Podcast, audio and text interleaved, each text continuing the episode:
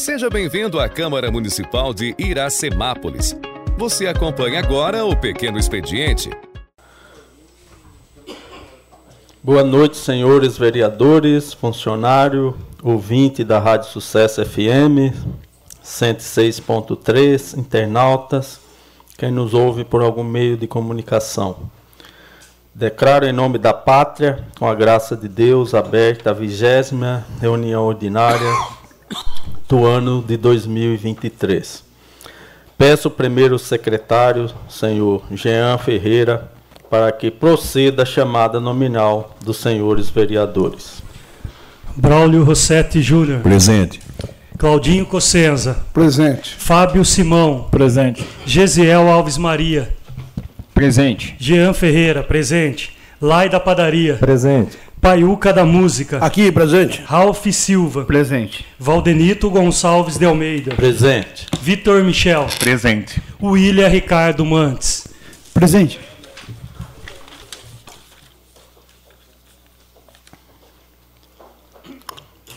Peço aos senhores vereadores, funcionário, que fique em pé para que o vice-presidente, vereador William Ricardo Mantes, faça a leitura bíblica. E após a leitura bíblica, peço que continue em pé para que aguardamos um minuto de silêncio em virtude do falecimento das senhoras Catarina Forte de Paula e Aparecida Conceição Godoy Chagas.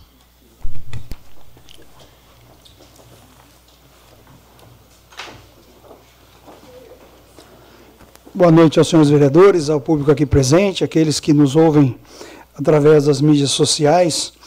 Eu gostaria de externar aqui meus profundos pêsames aos familiares dos falecidos. Eu gostaria de ler no livro de João, capítulo 8, no versículo 31 em diante. Jesus disse aos seus discípulos que creram nele: Vocês são verdadeiramente meus discípulos se permanecerem fiéis aos meus ensinamentos. Então conhecereis a verdade, e a verdade vos libertará. Mas somos descendentes de Abraão, disseram eles. Nunca fomos escravos de ninguém. O que quer dizer com vocês serão libertos? Aí Jesus respondeu: Eu lhes digo a verdade. Todo aquele que peca é escravo do pecado. O escravo não é um membro permanente da família, mas o filho faz parte da família para sempre. Portanto, se o filho vos libertar, verdadeiramente serão livres. Sim, eu sei que vocês são descendentes de Abraão, e no entanto procuram me matar, pois não há lugar em seu coração para minha mensagem. E eu lhes digo o que vi quando estavam com meu pai, mas vocês seguem o conselho do pai de vocês. Nosso pai é Abraão, declararam eles. E Jesus respondeu: Se vocês fossem de fato filhos de Abraão, seguiriam o exemplo dele.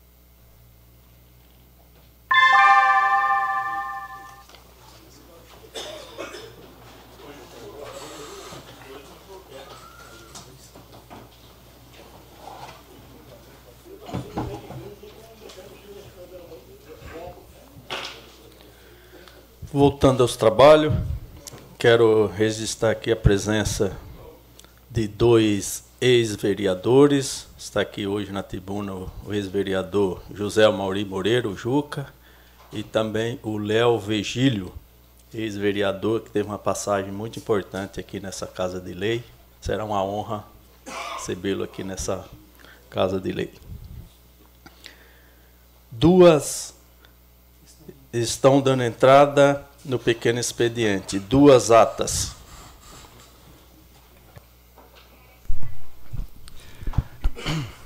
Ata da 19ª reunião ordinária da sessão legislativa do ano 2023 da Câmara Municipal de Iracemápolis, realizada no dia 12 de junho de 2023. Ata da quinta reunião extraordinária da sessão legislativa do ano 2023 da Câmara Municipal de Iracemápolis, realizada no dia 14 de junho de 2023.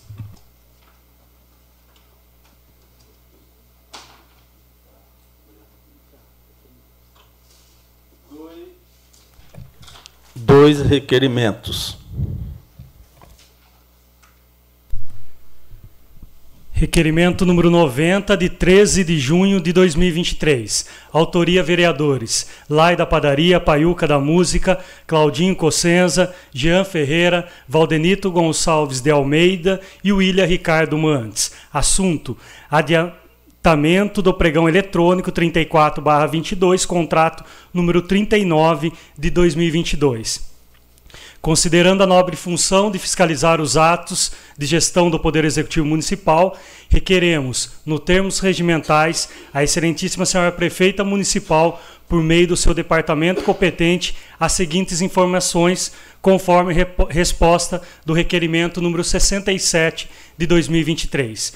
O serviço foi realizado em sua totalidade, caso negativo, qual a previsão de conclusão? Existe empenho lançado em 2023 para essa empresa? Os AVCB das escolas municipais estão concluídos? Caso positivos, cópia, solicitamos cópia. Requerimento número 91 de 14 de junho de 2023. Autoria vereador Paiuca da Música. Assunto: documentação da frota municipal. Considerando a nova função de fiscalizar os atos de gestão do Poder Executivo Municipal, requeiro, nos termos regimentais, à Excelentíssima Senhora Prefeita Municipal as seguintes informações. A documentação da frota municipal está regular junto ao Detran, caso negativo, solicita a listagem dos veículos que se encontram com documentação em atraso. O presente requerimento se faz necessário, tendo em vista sanar dúvida do vereador que subscreve. Quanto ao assunto em questão, vereador Paiuca da Música. Onze indicações.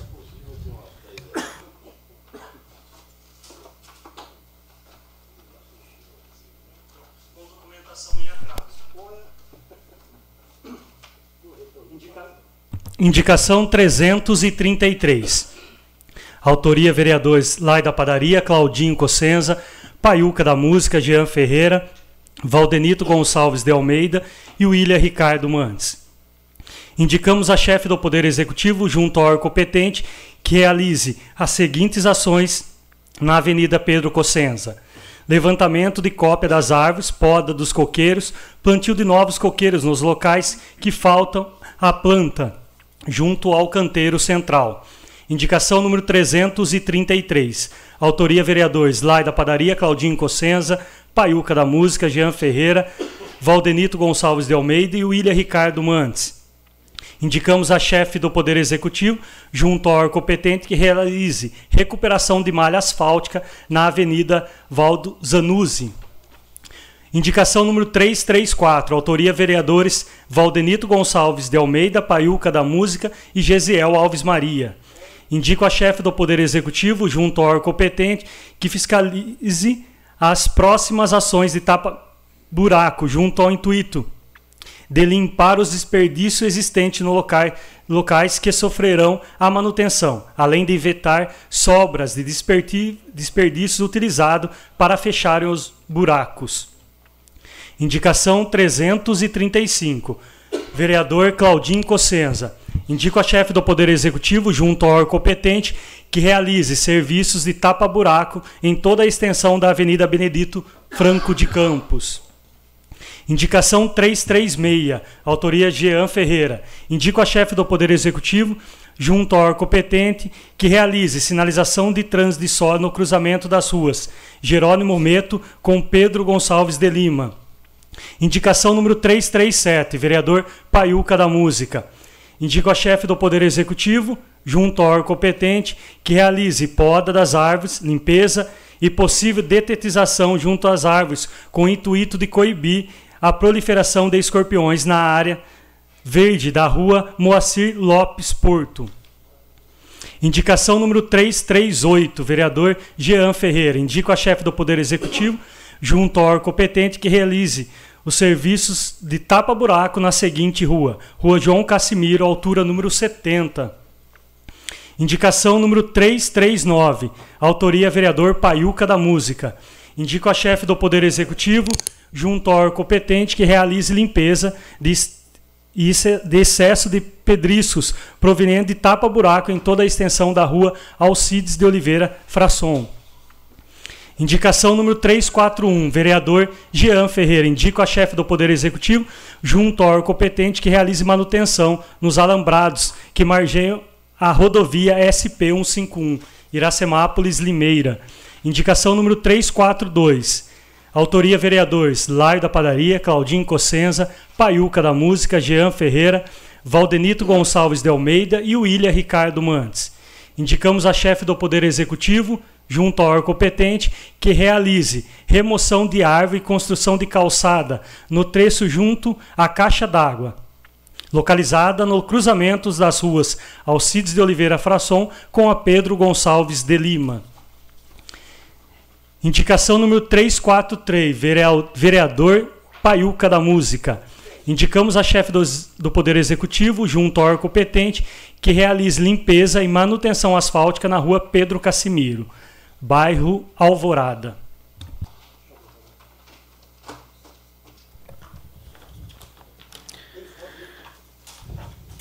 Dando andamento, coloco em discussão a ata da oitava reunião ordinária realizada em 5 de junho de 2023. Coloco a ata em votação. Sentados aprovam, em pé rejeitam. Aprovado por todos presentes.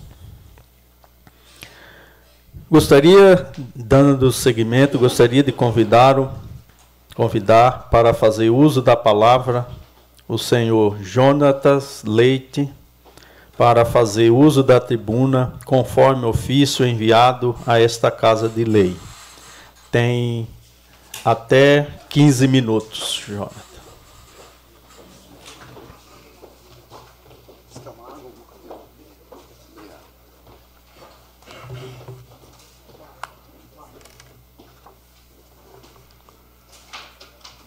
Obrigado, senhor presidente, senhores vereadores, pela oportunidade de comparecer aqui e fazer uso da tribuna. Boa noite a todos, dispensando as formalidades. Vamos direto ao assunto. O tempo é curto e eu não pretendo me estender muito, né? Nós estamos há 10 anos trabalhando para chegar onde chegamos hoje. Passamos por momentos difíceis, Tivemos nossa credibilidade questionada e já fomos vistos com maus olhos. Muito obrigado.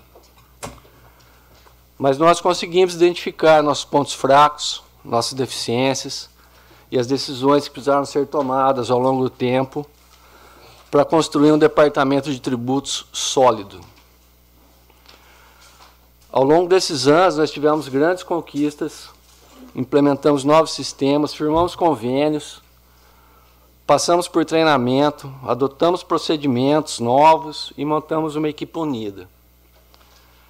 Hoje eu posso tranquilamente afirmar que o Departamento de Tributos e as pessoas que ali trabalham estão pautados pela ética, pelo comprometimento, são eficientes e todos estão cientes da responsabilidade do trabalho que eles desenvolvem e da sua importância para o município. E ainda assim, no dia a dia, trabalhar ali no departamento de tributos não é nada fácil. Diariamente, nós atendemos dezenas de contribuintes e muitos nos tratam de forma inadequada. Alguns gritam, alguns nos ofendem, jogam os documentos no guichê. Confere aí, ó. E aí quem sofre é o pessoal da linha de frente, tá? Pessoal que está ali no guichê, no dia a dia. E são pessoas que são pais e mães de família, que não merecem passar por isso. Lembrando que não são apenas as pessoas do departamento de tributos, tá? Tem várias pessoas que trabalham ali. Protocolo, saneamento. É uma equipe grande que está ali no dia a dia. E aí, uma noite dessas, né, o senhor José Mauri Moreira, que eu tenho a liberdade de tratar de Juca, veio aqui, fez uso da tribuna, se dirigiu diversas vezes ao nosso, ao nosso departamento, que eu julgo de forma difamatória. Com objetivo, talvez, espero que não, tá, Juca? De denegrir a nossa imagem dizendo que nós agimos com maldade e que nosso departamento quebrou o Clube de Cavaleiros.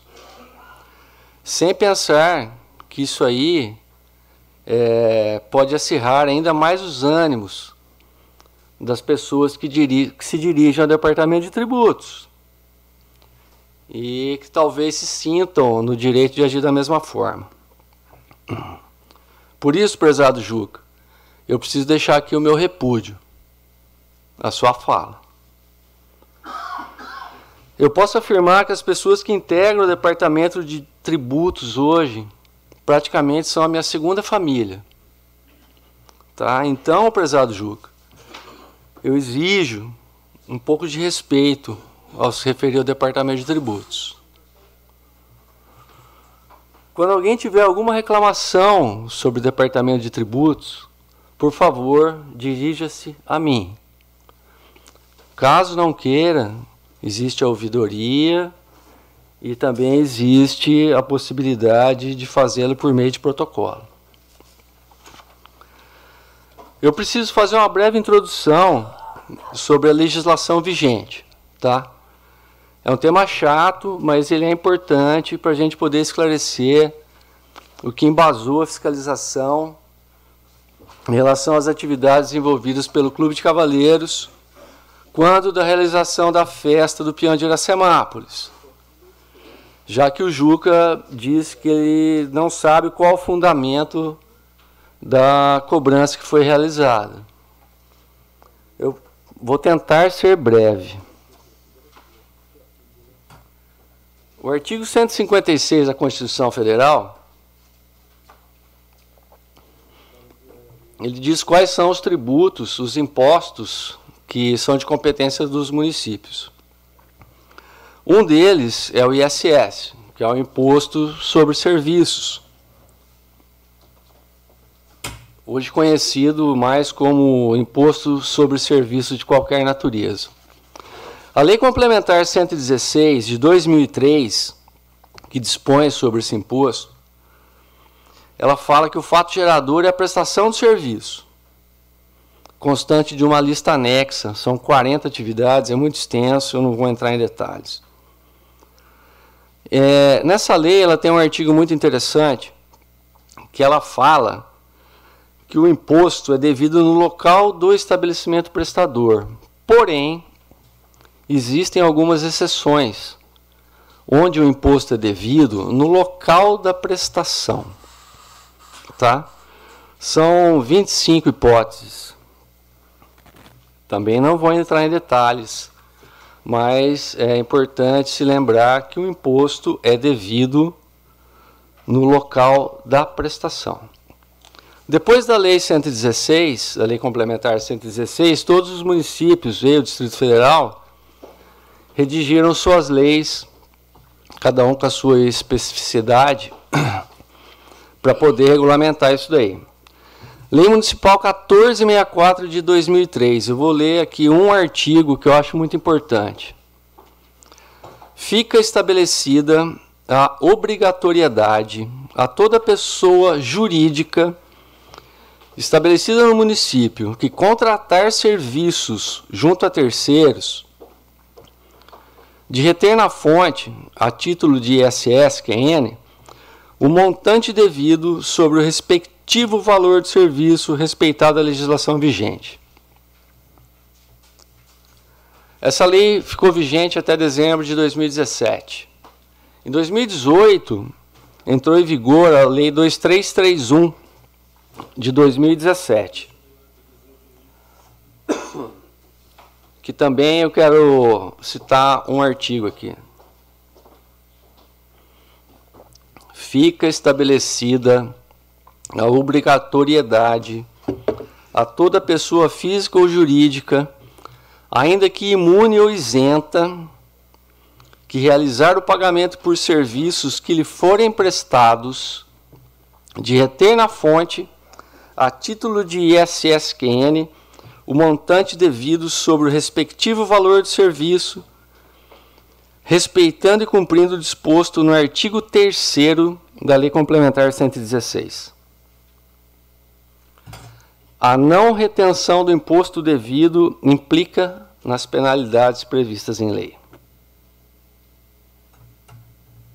O imposto sobre serviços, ele merece um detalhamento na sua modalidade de lançamento. Ele é um lançamento por homologação. O que significa isso? Significa, a grosso modo, que o contribuinte tem que antecipar o pagamento do tributo sem prévia, sem prévia sem prévio exame da autoridade fiscalizadora, tá? Ou seja, o contribuinte declara quanto que ele acha que ele deve e paga. Todavia, esses atos estão sujeitos à fiscalização. Por quê? A fiscalização ela, ela tem a obrigação de homologar esses lançamentos. Tá? E isso tem que ser feito no máximo dentro de cinco anos. Tá? E aqui que reside grande parte do nosso trabalho. Nós temos quase mil empresas ativas no município que se utilizam desse expediente de lançamento por homologação e compete a gente fiscalizar, ver se está tudo ok.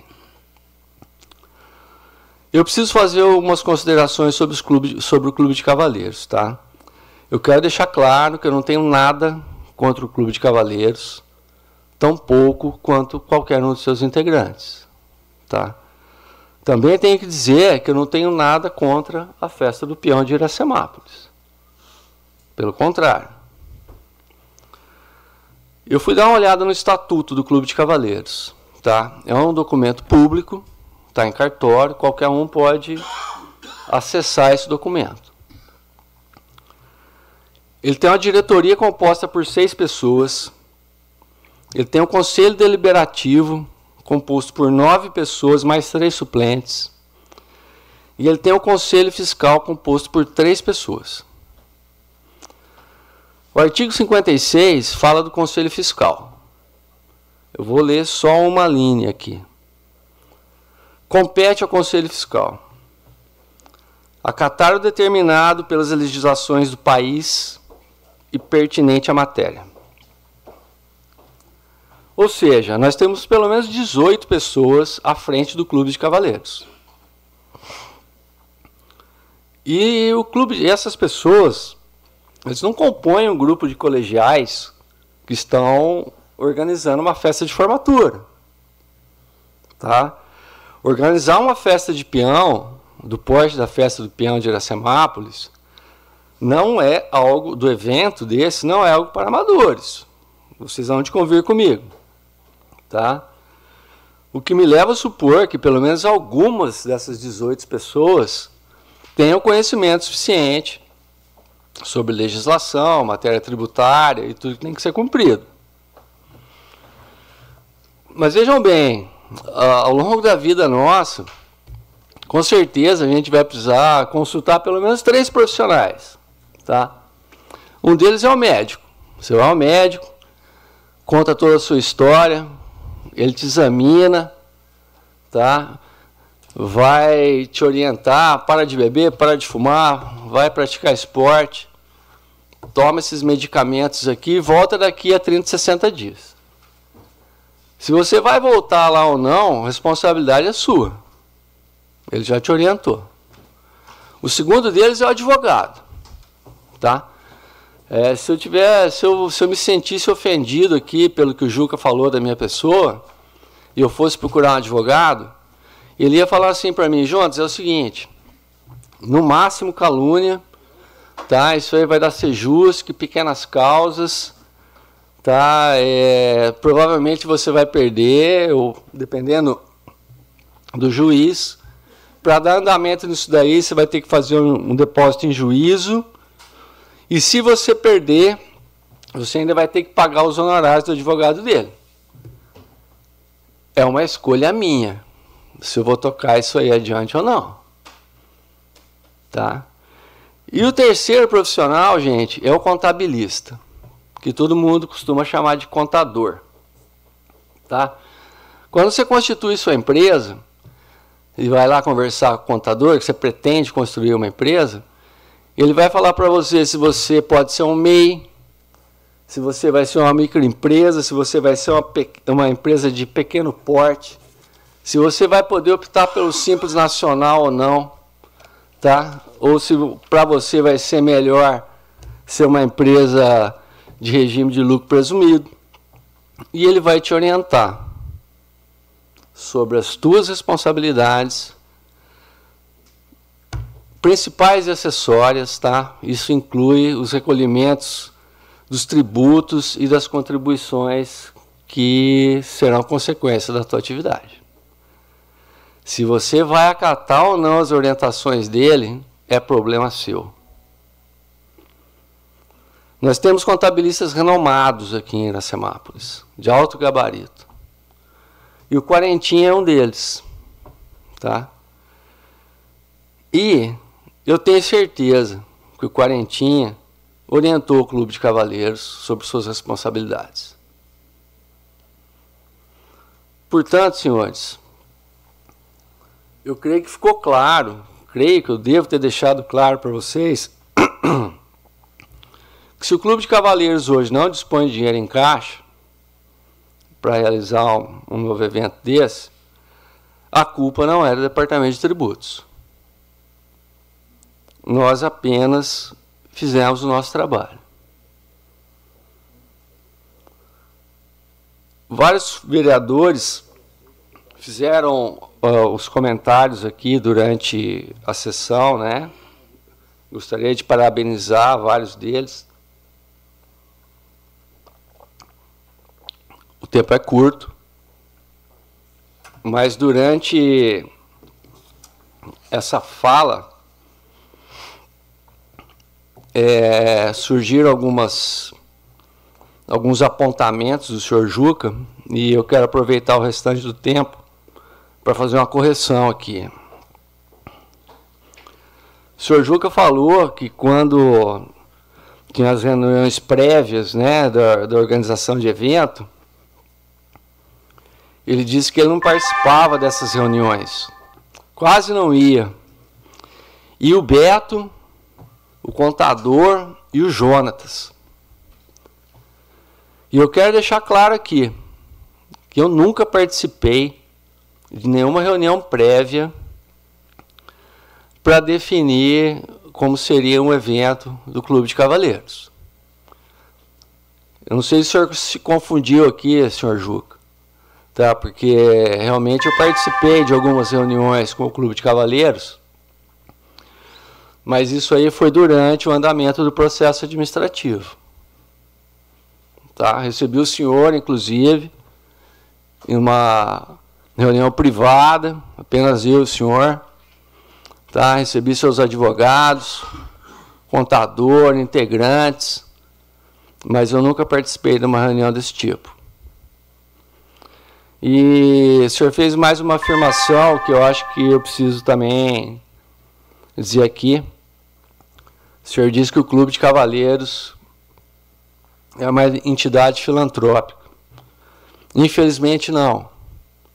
O Clube de Cavaleiros é uma entidade sem fins lucrativos. São coisas distintas. Por fim, eu, eu queria fazer os agradecimentos. Eu tenho que agradecer muita gente, o pessoal do Departamento de Tributos, meus amigos lá, todo mundo que me apoia, pessoal que luta no dia a dia, que está junto. Não vou poder citar um por um aqui, que meu tempo já, já encerrou, né, presidente? É, eu acho que vou dar uns minutos a mais. Gostaria que você permitisse para que se algum vereador pudesse fazer algum questionamento, quisesse fazer alguma pergunta que nem foi feito quando o vereador José Mauri Moreira esteve aqui. Eu acho que tem que ser justo com todo mundo. Estou à disposição, presidente. Quem com a palavra o vereador Fábio Simão.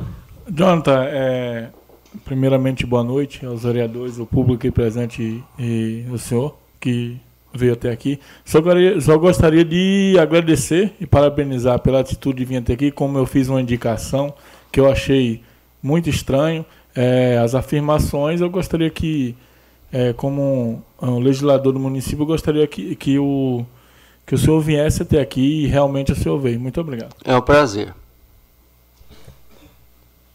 Mais algum outro vereador quer fazer uma, alguma pergunta? Não, os vereadores não querendo. Com a palavra, vereador Ralph Silva. Jonatas, é muito importante a sua explanação. Tá? Acho que deixou muito claro a, a tudo que envolve o tema, principalmente é, isso é um atestado de capacidade, idoneidade é, do seu setor quanto à função tributária no município. É uma função muito importante. É, o departamento tributário do município ele precisava, precisa é, de uma atenção especial, porque é ali que nasce toda a condição financeira do município custear a saúde pública, uma educação de qualidade, é, os, do serviço mais básico até o mais complexo.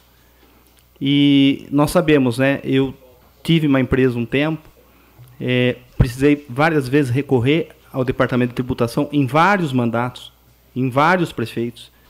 E sempre foi um padrão de atendimento lá. Sempre cordiais, ensinando, dando dica, mostrando o caminho para se resolver e solucionar os problemas né, que a gente no dia a dia encontra. Então, eh, eu acho que eu podia só resumir aqui é, é que, você, que, o senhor estenda né, os parabéns à sua equipe, o qual você é, é líder. Inclusive, tem vereador que trabalha lá no setor sabe é, o quanto é importante. Inclusive, o vereador Cláudio tem falado da questão de um regime próprio para o departamento tributário. E eu acho que é, a gente acabou de atestar aqui a sua idoneidade, tá bom? Obrigado pela sua presença, seja sempre bem-vindo. E sempre que nós tivermos alguma dúvida enquanto legisladores, nós vamos consultar o senhor lá no seu setor. Estarei sempre à disposição. Muito obrigado mais uma vez, senhores. Oh, me desculpa é... atravessar você, Vitor. É, tem mais um vereador, o vereador Vitor Michel, com a palavra. Boa noite.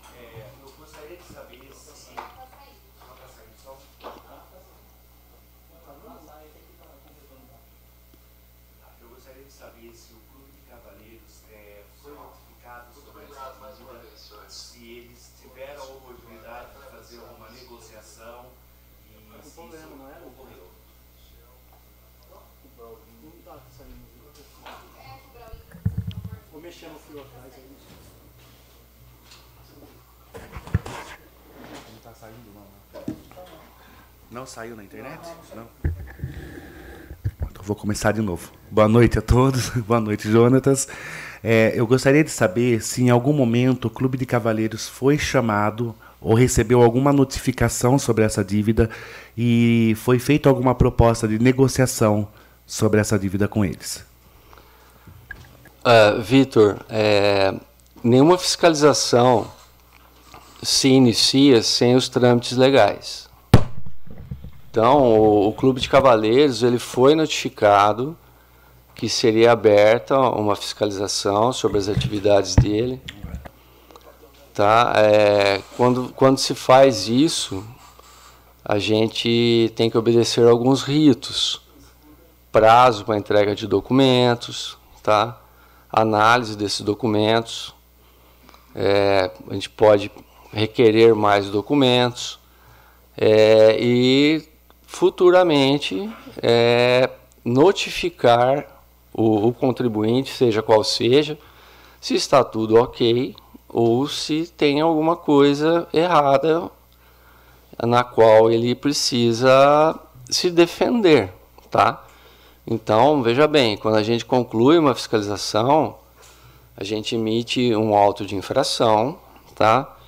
E o contribuinte, ele dispõe de prazo para recurso, tanto em primeira instância, que é diretamente para o Departamento de Tributos, como em segunda instância, que aí é direto para o gabinete, tá? Então, esse é o, é o espaço que o contribuinte tem para se defender, para questionar, e, inclusive, se necessário, para a gente fazer algumas revisões. O, esse processo foi feito dessa forma, de ponta a ponta. De nada. Ô, Jonathan, mais algum vereador? Não vou fazer, eu quero fazer uma pergunta. Pois não? É, você mencionou muito bem aí as mudanças da lei, né? Teve várias leis que teve mudanças e que essa, se é isso que eu entendi, nessa lei nova, ela autoriza cobrar até os últimos cinco anos, retroage a cinco anos atrás, nesse sentido aí, que foi a cobrança feita aí no Clube de Cavaleiro. Isso aí, ele já, já era. Isso aí está no Código Tributário Municipal, tá? Que é a lei maior nossa, tributária. E também no Código Tributário Nacional. As leis que eu citei, elas regem a forma de cobrança do imposto, alíquota e as responsabilidades.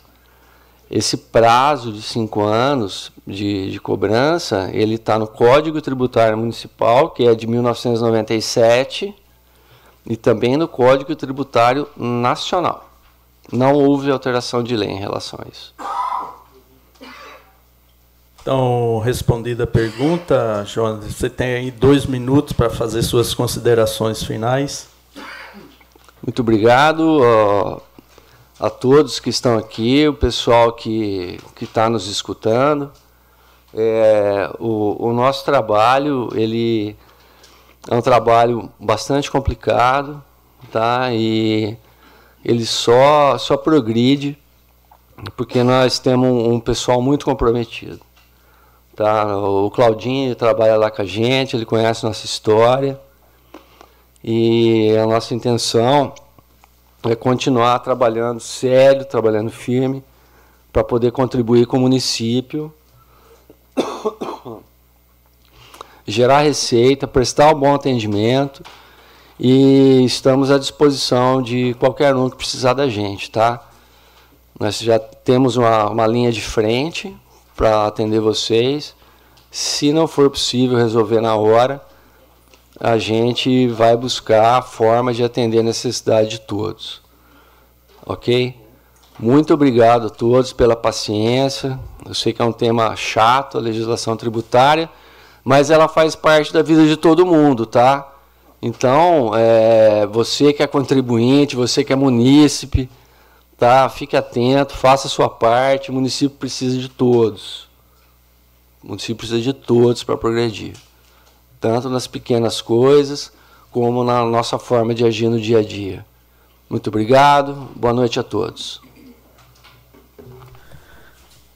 Jonatas Leite, gostaria de agradecer aqui a sua presença conosco, é, fazendo os seus esclarecimentos e que assim, né, que fica igual para todo mundo, né? O, o Juca veio aqui, falou, você veio aqui, esclareceu a sua parte, então tá tudo aí esclarecido. Vigésima reunião ordinária do dia 19 de junho de 2023. Discussão única. Projeto de resolução de número 1 de 2023 dispõe sobre a fixação do subsídio de, do presidente e dos vereadores da Câmara Municipal para a legislatura de 2025 a 2028 e da outras providências. Mesa, autoria mesa diretora. Está em discussão o projeto de resolução de número 1 de 2023. Com a palavra, o presidente dessa casa, Valdenito Gonçalves de Almeida.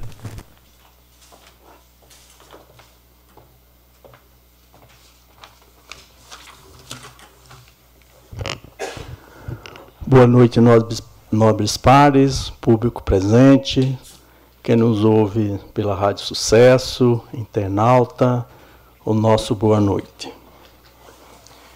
Esse é, um, é, que nem foi lido, projeto de resolução, e se vocês prestaram bem atenção, é para é a próxima legislatura.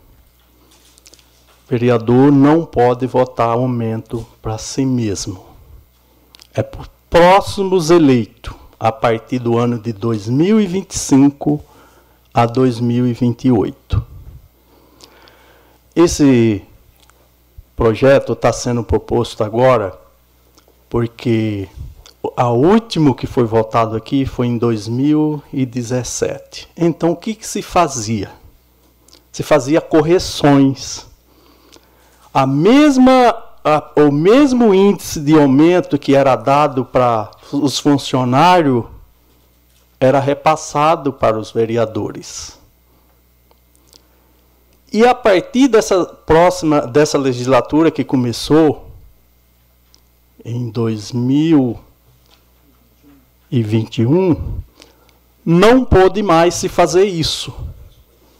A, a orientação do nosso jurídico é que não se que não se aplicasse a correção, que era a orientação do Tribunal de Contas.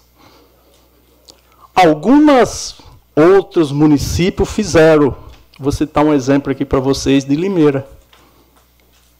Caiu. Piracicaba caiu. Não pode. Tem que fixar para a próxima legislatura. Então, hoje, tem dois presidentes da, da Câmara de Limeira, os dois outros presidentes estão inelegíveis porque afrontaram a lei e aplicaram a correção. Não pode. Se nós tivesse feito aqui, nós tinha, tinha caído também, nós tinha que estava no mesmo, quem era o presidente na época, estava na mesma situação. Então a gente procurou fazer, estamos procurando fazer da maneira correta.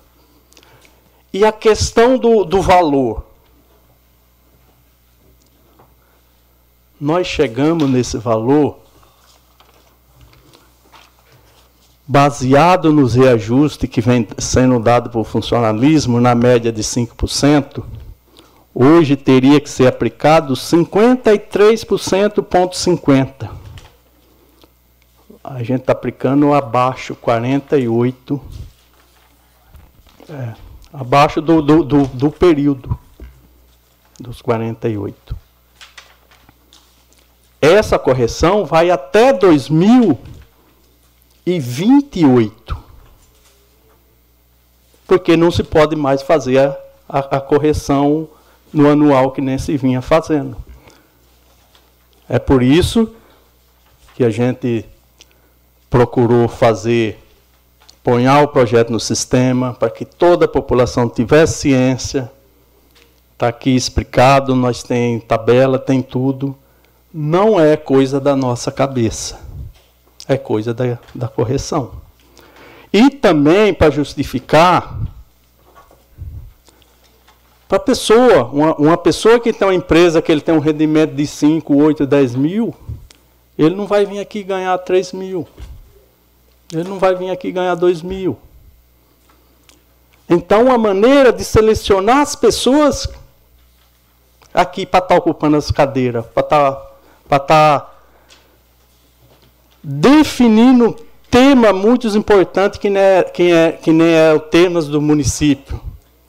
está de, tá definindo um plano diretor, está definindo loteamento, está definindo questão da água, está definindo. Então, para atrair uma pessoa, umas pessoas com a qualificação melhor, as pessoas que mais preparadas, não vai valer a pena eu ir lá estar tá debatendo por isso. É por isso que a gente estamos fazendo dessa maneira, de maneira clara e transparente, para toda a população de Iracemapa estar tá sabendo do que nós estamos fazendo.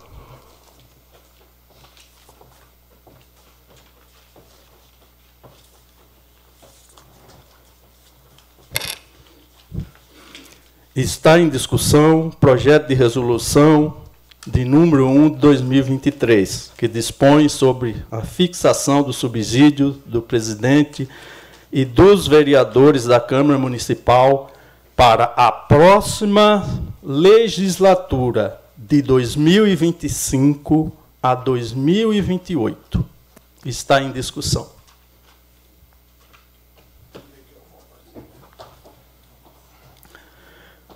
Com a palavra, o vereador Cláudio Cossesa. Senhor presidente, senhores vereadores, povo presente, pessoal que nos acompanha pela internet. Eu, pessoalmente, sou contra o aumento, sempre fui contra, acho alto o salário de vereador, inclusive aqui em Iracemapa. O pessoal que me conhece, me acompanha, sabe do meu posicionamento. E eu, presidente, estou muito tranquilo para discutir esse projeto a qualquer momento. E hoje uh, eu vou votar contra esse projeto Inclusive, queria perguntar a Vossa Excelência: o, o, rodou hoje na, na rede social que um vereador pediu que a Câmara desse um aumento de 10,5%. Isso é real, presidente? Permite a parte, vereador Cláudio? Não, não. Não, por favor. Porque eu estou com a cópia do requerimento, porque eu li o, o, requerimento, eu entendo que era para o funcionalismo da Câmara Municipal e não para os vereadores. Exatamente. que Vossa Excelência. Sim, é por funcionalismo, foi na questão do TIC, do, do, do cartão, que o vereador queria que. Tá colocasse o mesmo valor por, tá. do funcionalismo para funcionalismo a Câmara, que o da Câmara é um pouquinho acima. Tá. O pessoal sabe que eu defendo, presidente, um salário mínimo aqui para os vereadores. Queria propor a Vossa Excelência, quem quiser assinar comigo o salário mínimo para os vereadores, para o vice-prefeito e um salário que seja real para a prefeita e para o presidente da Câmara, que eles estão em nível executivo, tem que ser um valor diferenciado. Esse é o meu posicionamento pessoal. A bancada tem um outro posicionamento, que eu, cada vereador tem o posicionamento dele. A minha sempre foi clara em todas as reuniões que eu participei. Vocês vão perguntar, mas você assinou o ato da mesa? Assinei. Por quê? Por que nós assinamos o ato da mesa? Depois, os vereadores que vão me seguir vão falar, porque existia uma conversa, inclusive de criar-se o cargo de secretário, e os valores vocês vão entender do que se. Aí você pergunta, eu sou contra o aumento para cargo de carreira, ou, car ou de cargo em confiança? Não. Eu acho que coordenador e diretor têm que ganhar mais. Inclusive, ganha muito pouco aqui em Iracema. Se vocês pegarem o salário de cuidado. Essa foi uma defesa que sempre fiz. E se pôr em votação aqui, vocês vão ver eu, porque minha vida inteira eu pautei por isso. Certo? Se quiserem votar e assinar comigo um projeto para salário mínimo, eu voto com isso. Vou votar contra a resolução se for posta em votação aqui, nem que eu tenha só meu voto contrário. Voto contra um, um, um documento da mesa que foi assinado por mim? Voto. Quem nunca deu um parecer votou contrário depois? E falo para vocês, eu pessoalmente uh, tenho, uh, sou empresário, sou funcionário, trabalho há 40 anos na prefeitura, tenho uma liberdade total para votar. E quem me conhece sabe disso em todas as reuniões que eu participei. Eu sempre falei, e acho um privilégio, inclusive, o vereador ter lanche aqui na Câmara. Tomar, ter lanche aqui, se vocês forem ali do lado, vocês vão ver que tem lanche. E sempre fui contra. O pessoal que é da mesa sabe que eu sempre fui contra isso. Certo? E, para ser claro, a última vez que votou para vereador aqui, eu não era vereador. E quem foi vereador comigo, inclusive o doutor Léo está aqui, sabe que lá atrás o salário de vereador era muito menor do que é hoje. Porque hoje, 4,300 eu acho muito alto. Inclusive, se quiser derrubar agora, é que eu não posso fazer isso. Porque se eu entrar numa disputa eleitoral sendo salário mínimo, a disputa é uma. Se nós entrarmos aqui na disputa de 4,300, é outra. Se for 6, é outra. E eu, pessoalmente, sempre defendi. Vamos baixar o salário do vice-prefeito, até porque o vice não tem cargo hoje no governo. A prefeita tem que ter um salário de, de executivo. Eu sou a favor disso. O presidente da Câmara também tem que ter um salário acima, porque ele responde sozinho pelos atos da, da, da responsabilidade dele. E os vereadores ficam naquela. Então vamos discutir. Quer discutir o salário do vereador? Vamos discutir o salário do vereador. Eu, meu posicionamento, respeito o posicionamento de todos. Inclusive de quem defende até mais que isso. Mas essa é a minha opinião. E é dessa forma que eu vou votar. Certo, pessoal? Era isso que eu tinha para declarar hoje. Está em discussão projeto de resolução de número 1 de 2023. Com a palavra, o vereador Fábio Simão. Senhor presidente, boa noite. Boa noite aos vereadores que compõem a mesa, aos demais vereadores, ao público aqui presente, em grande quantidade. É, existe um ditado que quando o povo não está, o político é um leão. Quando o povo está, o político muda totalmente até aquilo que ele mesmo assinou.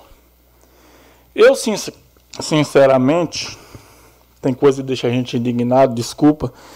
Eu, sinceramente, a todo momento, eu bati na tecla da falta de transparência. O presidente dessa casa, se ele quiser discordar de mim, ele pode pegar o microfone e tomar a parte. Ele falou a todo momento que ia ter o aumento do salário, que ia ter essa discussão com todos os vereadores. Todos. E até hoje, a única coisa que eu fiquei sabendo foi pelo site foi, senhor presidente, o senhor pode me corrigir, tá? Fiquei sabendo pelo site, fiquei sabendo pela boca dos outros, mas até agora não teve uma reunião com os vereadores para discutir o aumento do salário. Não teve. Jogou para a prefeita, que eu acho que não tem nada a ver com a história prefeito com aumento de salário, a gente não está discutindo aqui salário de prefeito, de vice, de ninguém. O aumento do salário dos vereadores para a mesa diretora, o meu voto não interessava. Eu tinha interesse em conversar, eles sabem, eu não sou hipócrita. Eu tinha interesse em conversar. Eu até concordaria com o aumento, mas não teve sequer a importância o meu voto, porque não foi conversado. Então, a minha indignação até agora foi a falta de transparência. Aquela aparência de goela abaixo, de ditadura, que eu venho batendo em cima desde lá da Sabesp. Só que eu não sou hipócrita de chegar aqui e abrir a boca e falar que eu quero um salário mínimo para vereador. É fácil, depois da vida inteira, eu nunca vi isso aqui, é a primeira vez. Depois da vida inteira na máquina pública, depois de assinar um papel pedindo aumento, chega aqui e fala: não, é o contrário, é totalmente ao contrário, não é isso que eu quero. Quando a população está aqui na Câmara, se muda discurso, leão vira gatinho, né? Infelizmente. Senhor presidente, reafirmo o que eu falei hoje na internet, em todos os grupos de WhatsApp, no Facebook. Eu não voto no projeto porque a mesa diretora não quis saber da minha opinião nem do meu voto. Não chegou ao meu conhecimento. Um absurdo discutir o aumento do salário dos vereadores sem conversar com todos os vereadores. Muito obrigado.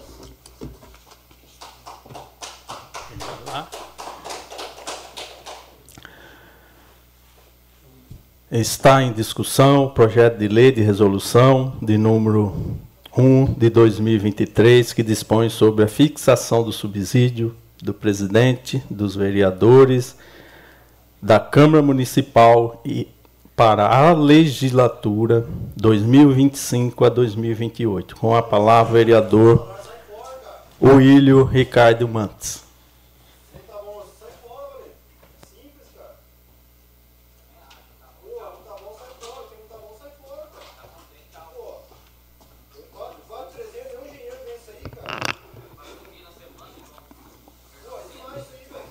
Bom, gostaria de cumprimentar a todos os vereadores, ao público aqui presente.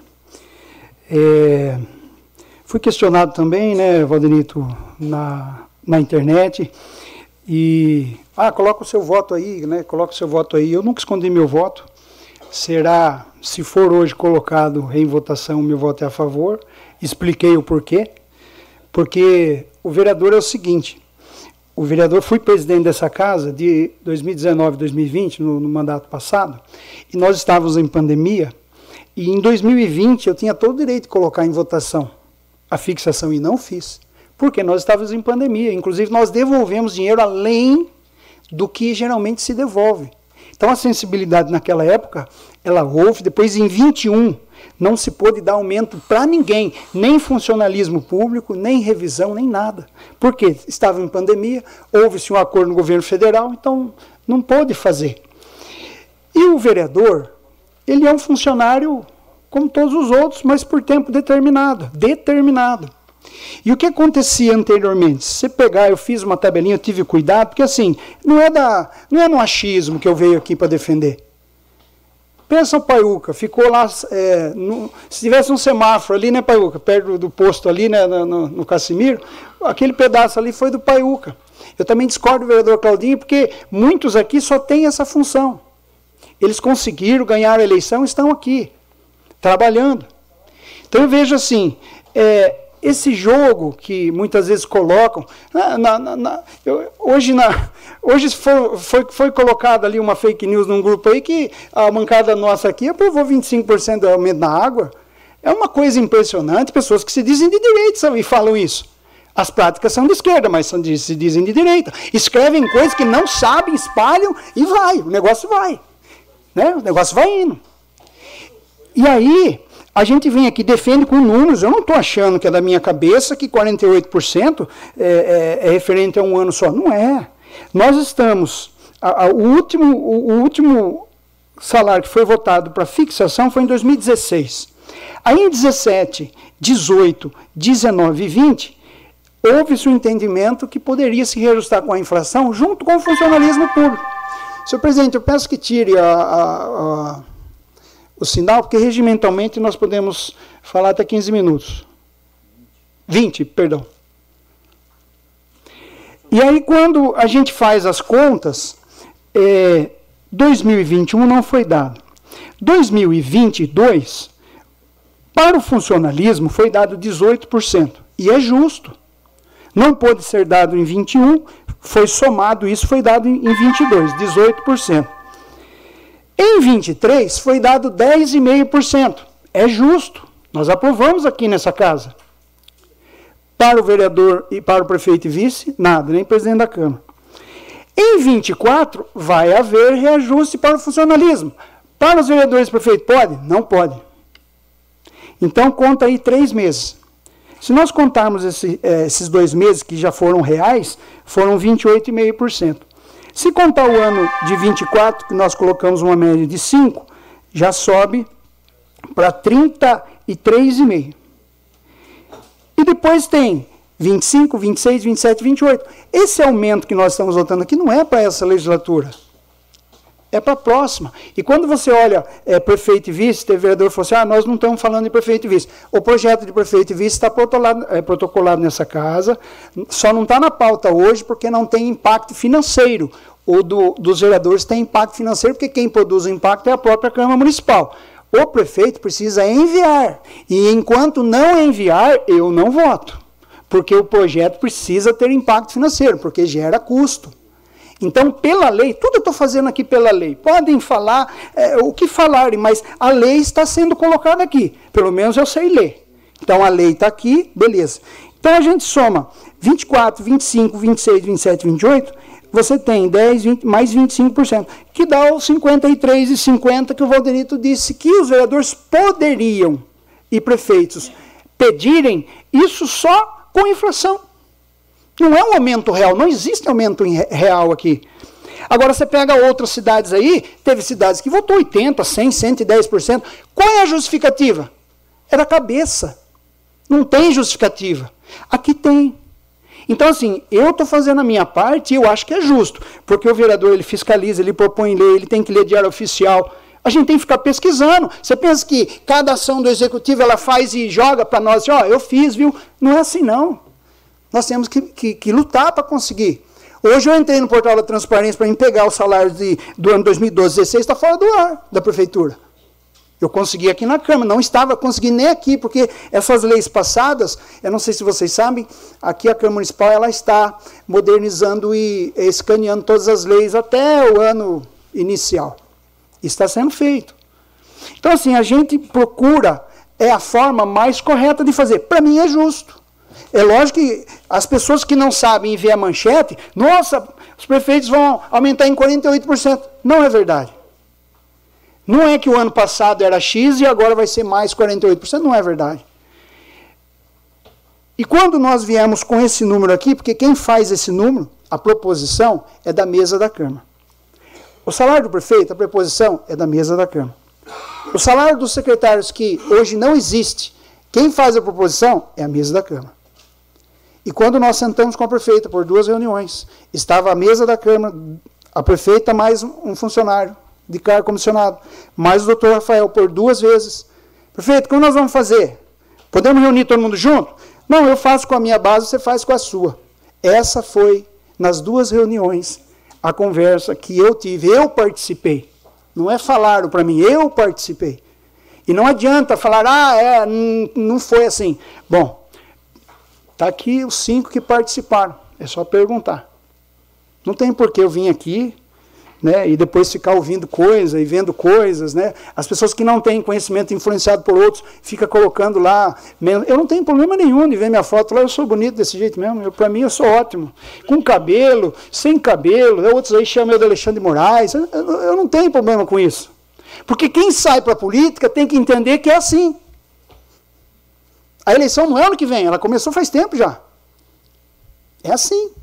Aí fica um jogando para o outro, que não sei o quê, não sei o quê. Aí você vai pegar os números, é tudo mentira. Está aqui número. Ó. Nós colocamos 48%, podia pedir 53,50%, que estava só na inflação. Ah, mas não vai ser 5% da inflação. Olha, pegue a média dos últimos seis que foram dados aqui. A gente colocou baixo ainda. Aí todo. Lá na igreja tem funcionário. Vem o decídio, a gente dá. Agora, se eu não desse há 4, 5 anos atrás, eu tinha que dar tudo uma vez. Ou quando o funcionário sai, ele entra na justiça, a justiça manda pagar tudo uma vez. Então, assim, a gente não brinca com as coisas. E eu acho que o vereador é um funcionário como todos os outros e com data para sair. E as pessoas não percebem isso. Ficam atacando, atacando, como se o, o salário do vereador né, é, é, igual a manutenção nas empresas. Eu vendi óleo na Shell há muito tempo. Sabe quanto custa trocar óleo das empresas, das maiores empresas que existem no mundo de autopeça? É 4% só, que custa o valor dessa manutenção, mas é essa manutenção que faz andar todos os equipamentos das empresas. Todos. E tem gente que vai comprar óleo de cozinha para pôr no equipamento que a micragem tem que ser 0,5, que nem fio de cabelo é. Então, assim, eu estou falando termos técnicos aqui, mas aqui está a minha parte. Essa tabela foi eu que fiz. Fui contestado em alguns grupos, eu coloquei a tabela lá. Eu coloquei a tabela para quem quis. Porque isso aqui é a minha defesa. Quem achar que eu estou errado, paciência. Porque aqui, aí tem o salário do prefeito. 20% de aumento. Por quê? Porque se nós dessemos os mesmos 48, ultrapassaria o teto. Então nós não poderíamos dar, porque o município, é, conforme a população, tem teto. Um exemplo, presidente da Câmara, 9.159 é o teto que Iracemápolis pode ter. Você vai em Prescaba, o teto lá é 18, por causa da população. Nós temos uma porcentagem a respeitar pelo salário do, do deputado estadual. Então aqui, assim como o Valdenito ou o secretário que nós propomos esse valor, o Valdenito aqui, se ele errar, ele não tem defesa. O advogado da Câmara não pode defender ele. Ah, no caso do presidente da Câmara é 12%, está na tabela. Ele é o que menos vai receber, em porcentagem. No caso da prefeita e vice, nós colocamos 20, por quê? Porque se nós colocássemos o mesmo valor, ia receber mais do que o prefeito de Limeira, de Piracicaba, de Rio Claro, né? Então, é, por um outro lado, eu entendo que o valor do salário da prefeita é o teto para algumas modalidades no município. Vou dar um exemplo para vocês. A hora médica.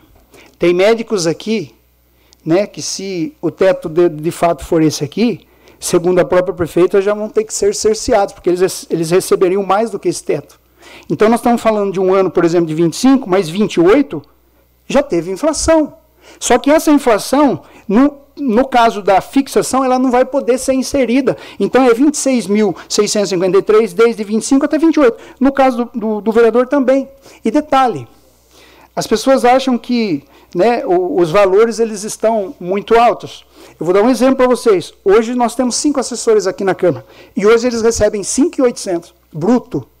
Se colocar essa inflação a mesma que nós colocamos aqui, eles vão receber 7,422 e o vereador 6,470. Nunca a gente vai conseguir passar. Precisa passar? Não, não precisa. Mas para vocês verem que o que é dado para o funcionalismo, nós estamos procurando fazer a mesma coisa para os vereadores, prefeito e vice. Então, esse é o meu ponto de vista. Eu acho que não é um exagero devido a, a esses números que eu estou dizendo. Tornei público essa tabela. É só entender a tabela. Eu acho que é, coloquei até em negrito aqui, mês de 2012, 2016, 2020. 2012, 2016 foi dado. 2020 eu era presidente da Câmara, não dei, porque estávamos em pandemia e pela sensibilidade eu falei na época, falei, gente, eu não vou dar nem a inflação e nem, e nem a fixação. Eles entenderam. Em 2023 é hoje que nós estamos aqui. Está aqui em negrito. E 27 é o prazo que muitas vezes se coloca, porque é, no período eleitoral, você não pode fazer fixação. Nós temos um prazo e é tudo apertado. Então, 27 será um outro ano, da mesma forma que nós estamos aqui, vai ser feito. Por quê? Porque se não fizer, em 29, 30, 31, 32 também não tem, não pode se dar aumento anual como se fazia antes. Então é muito simples isso da gente entender. Essa é a minha posição. Né? E se os vereadores entenderem assim, Amém. Se não entenderem, eu posso também suspender o projeto, pedir para que a gente converse novamente, porque existem outros projetos que eram para estar juntos aqui. Quando nós conversamos com a prefeita, era para estar aqui salário de secretário, secretariado. Tem outras secretarias aprovadas. A gente achou muito 13.300. Vocês precisam saber disso. 13.300. Vocês precisam saber. Então, a gente propôs o mesmo salário do presidente. Por que, que não está sendo votado aqui? Porque não foi aceito. Se tivesse o mesmo salário do presidente, eu falo, garanto para vocês, nós estaríamos votando aqui salário do prefeito, salário do vereador, salário do secretário. Isso não é um acordão que a gente faz. Nós olhamos os números, nós procuramos saber quanto ganha cada é, secretário. E aqui seria o menor valor, seja 9 ou seja 13. Aqui seria o menor valor. Como hoje é. Hoje é, é 4,200, Ralf? Que um, um coordenador, um secretário, um secretário não, né? O coordenador. 5,300? E nós é, achamos por bem que 9 mil, para quem recebe 5,380, 9.159 seria um, um salário legal, até porque a, a prefeita, assim que nomear secretário, o CPF da prefeita sai da pasta. Entra o CPF do secretário, assim como é o Valdenito aqui. O salário dele, nesse caso aqui, é o CPF dele. Se algo acontecer de errado aqui, as multas é, é para ele. E no secretariado da mesma forma. E eu acho que tem que ser é, feito assim. Porque tudo cai em cima do prefeito. Só que assim, nós estamos, é, como eu disse, nós não estamos, não podia antecipar essa eleição do ano que vem para hoje, para agora. A gente tinha que ser mais racional. Aí fica essa guerrinha aí de foto para lá, foto para cá, uma esquerda, outra direita. Esse projeto não é de esquerda e direita, como não foi a, a, a votação da presidente da Câmara, não foi direita e esquerda. Não existe isso. Nós estamos organizando o sistema da casa. Então nós precisamos entender isso. Agora, enquanto entender, eu não tenho problema em tomar né, é, essas pancadas. E quando o, o, Claudinho fala, eu entendo a parte dele, mas assim, eu acho que tem vereadores que se dedicam aqui exclusivamente à vereança. Né, e nós não podemos pensar dessa forma. Se uns ou outros têm a possibilidade de não precisar de dinheiro daqui, legal. Aí o ano que vem, hora que entrar a nova Câmara, quem votou contra aqui, simples, dou a diferença. O ano todo, não é o ano todo, é os quatro anos. Votou contra, dou a diferença, os quatro anos se entrar de novo, é simples. Só leva a coerência junto debaixo do braço assim, ó. Que aí a vida fica muito melhor. Muito obrigado. Está em discussão projeto de resolução de número 1 de 2023 com a palavra, vereador Vitor Michel. Boa noite a todos, boa noite ao público aqui presente e às pessoas que nos acompanham pela rede social.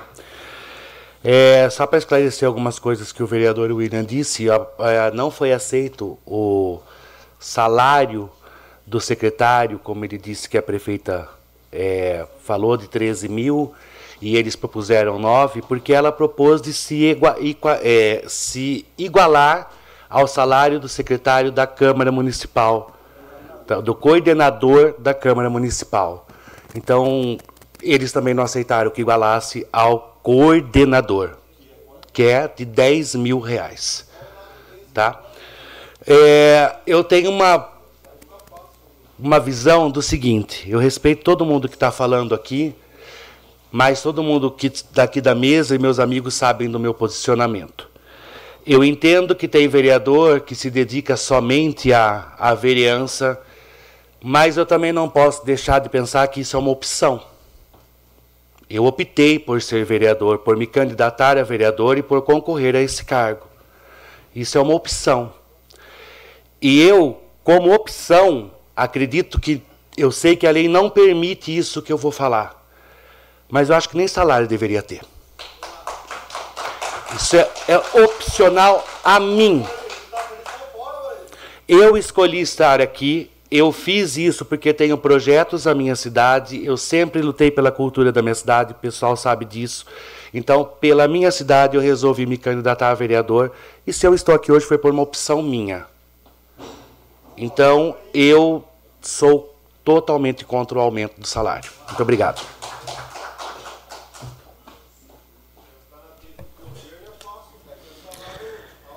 Está em discussão o projeto de resolução de número 1 de 2023, que dispõe sobre a fixação do subsídio do presidente e dos vereadores da Câmara Municipal para a legislatura 2025 e 2028 e da outras providências correlatas. Com a palavra, vereador Ralph. É, presidente, peço também o, o tempo regimental, fazendo um favor. Eu acho interessante quando nós botamos as palavras para valer, né? Primeiro o Valdenito diz que precisa elevar o salário para elevar o nível dessa casa. E aí, por outro lado, o vereador Cláudio fala que eu quero ver o salário lá embaixo, para a gente ver, vai ser uma outra Câmara. Por um lado, fala o seguinte: se não tiver salário, o nível intelectual aumenta e as pessoas vão ser mais comprometidas, né, os candidatos ao cargo vão ser mais comprometidos do que os que aqui estão. E por outro lado, quanto mais salário, mais capacitação. Na verdade, você só vai capacitar melhor, você só vai refinar melhor o nível do, do político que se dispõe a concorrer a uma eleição a partir do maior investimento na educação. A formação na base, trabalhar o pertencimento da população naquilo que é dela, e aí nós vamos entender a responsabilidade que está revestida aqui no cargo de vereador, prefeito, vice, e os cargos que ocupam ou diretoria, ou coordenadoria, chefe de setor, ou até mesmo secretário que ainda não tem salário. Nós votamos o salário, do, o, nós votamos o cargo de secretaria aqui, a estruturação da prefeitura, pensando no quê? Hoje, tudo que se precisa assinar, a prefeita tem que se deslocar a Brasília ou São Paulo, porque o secretário não tem a legitimidade para assinar um convênio. E também de dialogar direto. Porque você chega numa secretaria de Estado, é secretário? Não. É uma assessora que recebe. Se é prefeita, é o secretário de Estado que recebe. Aí o nível da conversa é diferente. Então eu acho que no, o salário em si não está nem um pouco ligado ao nível do comprometimento que se dá nessa casa. Hoje o processo eleitoral ele é pelo voto. Não precisa ter estudo para ganhar uma eleição. E também não precisa ter dinheiro e nem nível superior precisa entender a dor da população, seus anseios, seus desejos, se colocar como elo direto da população com as suas necessidades. E quando entra nessa casa, tem que dar conta do recado. Eu já ouvi vereador aqui nessa, nessa tribuna, nessa legislatura, dizer que essa é a pior Câmara de todos os tempos. Depende qual régua usa. A grande questão não é discutir o tamanho do salário, se é justo ou não é justo. Muitas vezes eu aqui nessa, como presidente de comissão de justiça e redação, às vezes eu ia citar aqui, eu ouvia cochichar no meu ouvido, ó, agradece um por um dos membros da comissão, agradece um por um dos vereadores que votou o projeto. Mas aí quando tem um projeto dessa importância, que é a fixação do subsídio para a próxima legislatura, sim, não é para nós. Aí nós, bancada da situação, ficamos sabendo pelo, pela internet, pelos sites e notícias. E a função do parlamento? Que é falar, que é conversar, que é convencer, que é dialogar. É isso que muitas vezes está tá em discussão. Eu aprendi muito com esses cochichos no meu ouvido, que realmente nós temos que valorizar cada um dos 11 vereadores, que eu tenho que ir lá no fim da rua, que o povo está sofrendo porque não fechou-se a rua, em tempo de, de chuva os carros transitam com lama na rua, e quando a pessoa vai estacionar o carro dela na garagem, ela leva a lama para dentro de casa. E não é de se indignar uma dona de casa quando sofre esse tipo de situação? E como que eu sei disso? Sendo marcado na internet e indo lá no outro dia para ver em loco e ouvir as pessoas. E aí, eu friso mais uma vez. A discussão em si não é o tamanho do, do, do, da porcentagem, William. Não é é, se o vereador é, mentiu postando uma fala, aqui da minha cadeira, eu pedi questão de ordem e falei para o presidente que eu gostaria que nós nivelássemos, que jamais um político tivesse aumento maior do que foi dado ao servidor, que está ali na ponta, às vezes ouvindo xingo no balcão, às vezes até fezes no pescoço porque entupiu um ponto de vistoria de esgoto lá, e aí sai o nome dele, porque ele fez hora extras. Porque ele virou à noite, no meio das fezes, nossa, porque vai todo tipo de porcaria no esgoto que não deveria ser, urso de pelúcia, calça jeans, lata. E é isso que acontece. A grande discussão, William, o último aumento de subsídio foi em 2016, correto? Depois houve-se uma revisão salarial, então a partir de 2020 não houve mais. Quando eu defendo que não seja dado nem um centavo a mais do que foi para o servidor, poderia ser arrastado de 2020 para cá. Quanto foi dado? Eu sei que esse ano foi 10,5, ano passado foi 18. Daria 28. Quanto foi dado em 2020? Congelou-se devido à pandemia, mas o decreto 173 vai dar. Então, aí, William, que eu falo que a falha está na falta de dialogar. Nós podíamos chegar num número razoável, levar para a população e explicar, fazer o seguinte, olha, é, nós estamos aí suscetíveis aos mais, mais variados tipos de críticas. Das justas as injustas. Permite a parte. As críticas justas, nós recalculamos a rota da nossa conduta e voltamos no eixo daquilo que é a vontade soberana da população e as suas necessidades. As injustas, entra em campo a resiliência. E isso aprendi muito com a vida. Ser resiliente. Tomar as pancadas que a vida dá, transformar em energia e conseguir avançar. Pois não, William. Então, quando você fala dessa forma, né, que não houve fala, não houve é, alguma comunicação, eu estou me sentindo um moleque aqui. Porque eu, a mesa da Câmara, mais o doutor Rafael, nós nos reunimos com a prefeita. Tá, eu sou, disse... eu sou do Executivo ou foi eleito pelo Legislativo? Não. A conversa tem que ser aqui. Então, mas, Porque, deixa eu então, falar uma coisa, não, William. Ô, Ralf, peraí, deixa eu terminar. Ela disse que ia fazer isso. Tá, a prefeita, deixa eu só explicar uma Não, coisa para a então, população, que existe uma narrativa que querendo disse, transformar a prefeita em mentirosa, e a Nelita, Mas então, Cara- eu, então eu sou mentiroso, perdão, desculpa.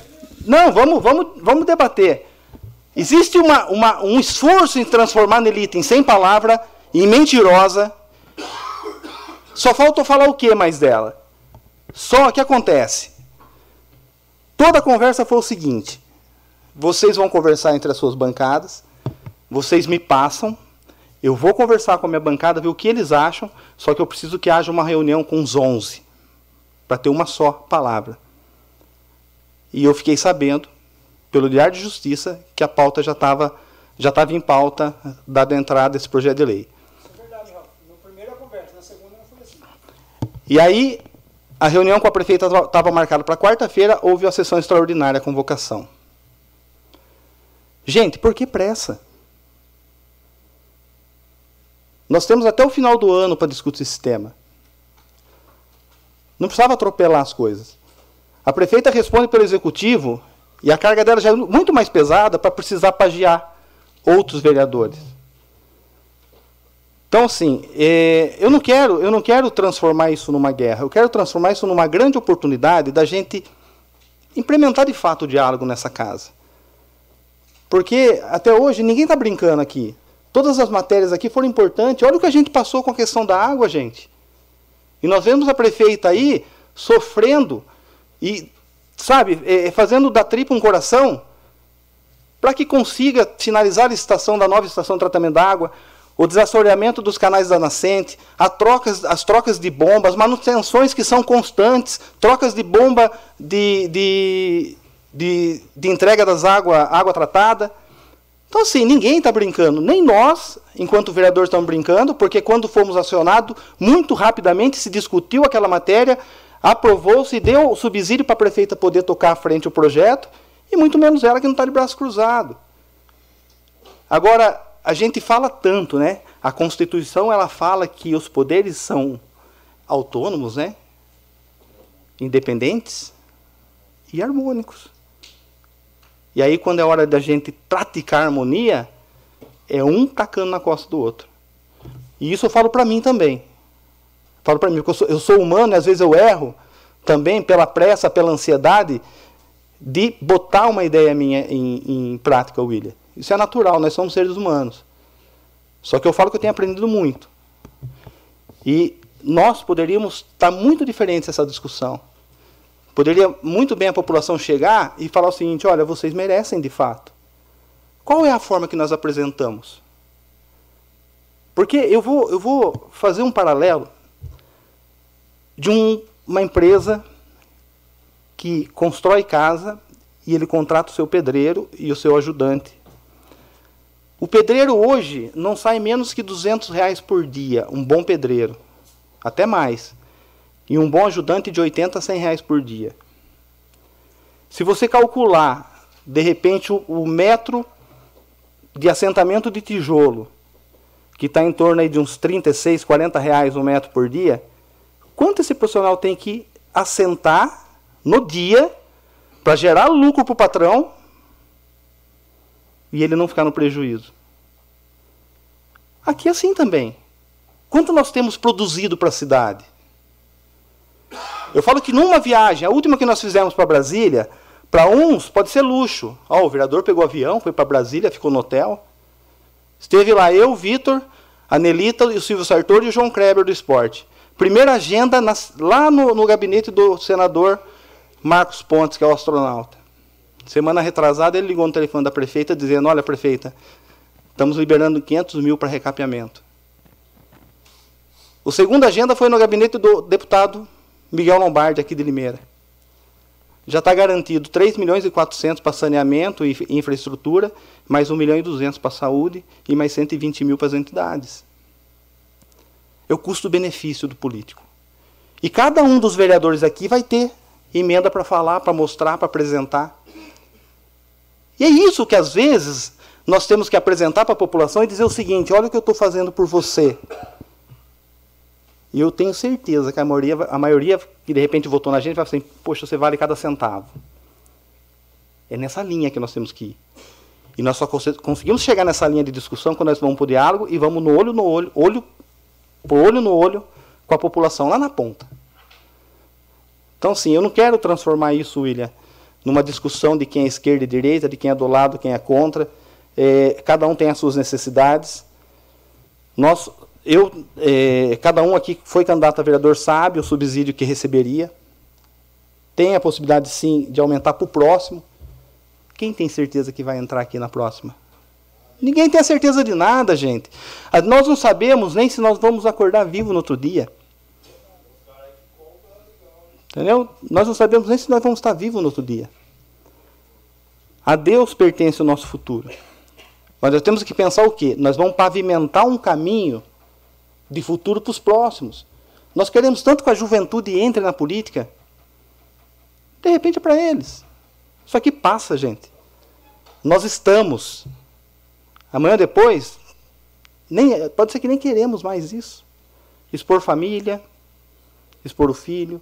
Muitas vezes, deixar a família para segundo plano.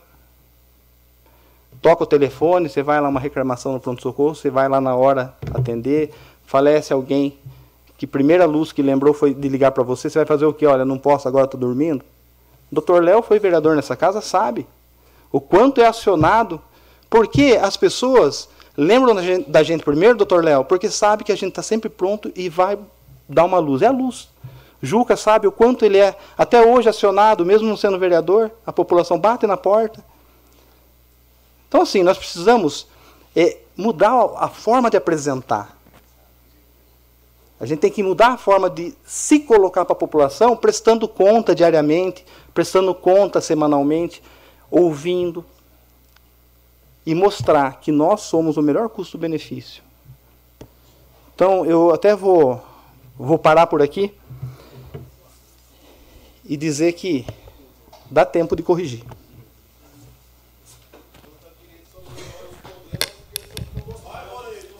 Quanto está em discussão projeto de lei de resolução de número 1 de 2023. Dispõe sobre a fixação do subsídio para presidente e vereadores da Câmara Municipal para a legislatura 2025-2028 e dá outras providências. Com a palavra, o vereador Jean Ferreira. Boa noite, nobres vereadores, público aqui presente, funcionários, internautas e quem nos acompanha através da 106.3 Sucesso FM. Começo pedindo desculpa, primeiramente que eu estou operado, estou com vários pontos dentro da boca aqui que fiz uma cirurgia, estou de atestado desde quinta-feira, mas fui trabalhar e meu compromisso hoje aqui não ia faltar dessa sessão tão importante. É, presidente, baseado no artigo 153 do inciso 3 da linha, eu gostaria de expressar os 20 minutos conforme o regimento permite. Eu acho que é um, é um projeto realmente é, bastante interessante, né? Mas venho aqui para falar a verdade. Fui eleito para falar a verdade. Desde quando assumi como presidente da casa, nós tivemos duas reuniões com a prefeita Nelita Michel, o qual a gente debateu o valor do secretário, o qual a prefeita vem defendendo o valor de 13 mil. Quando o presidente Valdenito, nós participamos de mais duas reuniões com a prefeita e seu, um dos seus assessores, o Silvio, esteve presente também o jurídico da casa e a mesa inteira, que é o Valdenito, o Claudinho e o William. É, como na campanha da prefeita foi falado muito, a cada uma mentira, uma verdade, eu venho aqui para trazer a verdade então. Debatemos o valor, sim, do secretariado, dos vereadores, tudo com a prefeita junto, o qual ela se colocou à disposição de conversar com a bancada dela, mas tinha algumas coisas amarrado que só passaria por unanimidade nessa casa se a gente aprovasse algumas coisas aqui que estão em mão. Tem em mão. Não é projeto, mas são rascunhos que o executivo trouxe para nós. Então nós precisamos falar a verdade aqui, lidar com as verdades. Então, aqui para falar para vocês, temos aqui um projeto que pede 7% a mais a todos os comissionados do, do Executivo. Dentro desse projeto, não foi passado para nós, só que o problema das pessoas é achar que a gente não vai conferir, que nós não vamos analisar. Está pensando que aqui é cartório, que nós vamos carimbar? Não vamos. Analisamos e dentro do projeto tem mais seis cargos comissionados que estão subindo 58%. Não foi avisado a mesa, foi tentado empurrado, mas a gente analisou, nós debatemos. Como vem falando, então, tem os 13 mil, que são mais oito cargos, mais oito cargos de funcionário público. Se a prefeita e o vice esqueceu, eu não esqueci. E se for o caso, eu jogo na próxima sessão. Um, em frente à prefeitura municipal. Direto para você, funcionário público agora. Um, diminuir e valorizar os funcionários públicos. Diminuir os cargos comissionados. Dar cargo de chefia aos efetivos. Isso não foi eu que prometi. Aliás, o que eu prometi quando saí candidato a vereador, tenho feito muito mais. E como foi falado aqui que tem vereador que é de carreira, eu voto um salário mínimo. A minha vida inteira não foi formada através da política. Tudo que eu tenho, os meus bens, o que eu tenho na minha vida, foi 24 anos de trabalho, onde eu trabalho numa empresa. Sou um dos diretores da empresa e pode ter certeza que quando bati na casa do povo pedindo voto, quem se recorda, eu falei que eu não ia depender do valor do dinheiro da política. estou aqui para somar, agregar e ajudar a nossa comunidade. Mas eu, a partir de agora, não debato nada em nome da nossa bancada. Eu quero pedir esse voto de confiança seus, de não debater mais nada com a prefeita, sem ser reunião gravada ou sem estar aqui na tribuna defendendo se é um reajuste, se é uma doação de imóvel, porque se fala na reunião e por detrás faz ao contrário. Eu falei para meus pais quando saí candidato a vereador que eu podia prometer que no mínimo eu ia sair maior no sentido de agregar e que jamais eles teriam decepção comigo. Não estou aqui para brincar. Tenho me dedicado muito. Como você, como falei, estava de atestado e trabalhei o final de semana inteira ajudando a comunidade da nossa cidade. Então, é, novo vereador, o senhor falou de um salário mínimo aí. Se aprovado isso, pode ser a partir do recesso já. Eu não dependo do dinheiro da política, não. Eu não dependo do dinheiro da política. Não fui eleito por causa do salário. Eu fui eleito no interesse de ajudar a comunidade. E se pegar o valor que eu trouxe aí, o valor é muito alto para a nossa cidade já. E vou continuar trabalhando assim. Agora, para que todos tenham, não debatemos mais nada sem que seja gravado. Porque se fala uma coisa e faz uma politicagem gigante por trás dos bastidores aí. Nós ouvimos aí, vimos mensagem que ficou sabendo através da imprensa. Mas a prefeita saiu daqui falando que ia conversar com todos. E eu citei um vereador aqui que eu sabia que não votava. E ela falou: só votar o secretariado, que não é vota todo mundo quieto.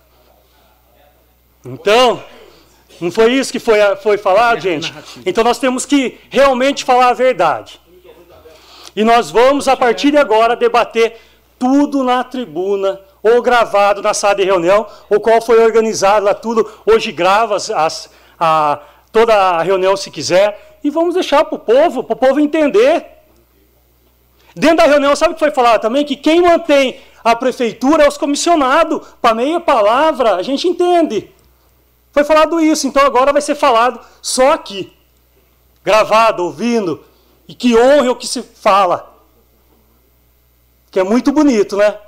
É, tem que honrar mesmo. Falar umas coisas na, na, nas reuniões e através das redes sociais ser totalmente diferente. É esse meu posicionamento. Deixo aí, é, mesmo tendo assinado, se entender. permite só uma parte. Permito. É que o senhor fez uma afirmação referente de volta todos quietos. Eu só gostaria de ratificar que aqui nessa casa tem três bancadas. Eu não faço parte nem da sua bancada nem da do governo, então estou fora desse assunto. É, mas É só para permitir, mas quando eu, eu, citei também você, Fábio, foi vendido você também numa das Negativo, reuniões. Eu não dei meu nome Tá? para ninguém, nem É, para você. foi foi falado que eram cinco votos para nós. Foi isso que foi passado na reunião. Só então, por isso que é importante ser aqui. Aqui que pauta realmente as discussões. Então, aqui que tem que ser falado, o que realmente concorda, ou que não concorda. E é por isso, gente. Me coloco à disposição, que precisar, não fujo do debate. Não fujo do debate. Estou através das minhas redes sociais aí. É o que eu venho falando. Vou continuar trabalhando com muito respeito e seriedade, mas muito mais transparência a partir de agora.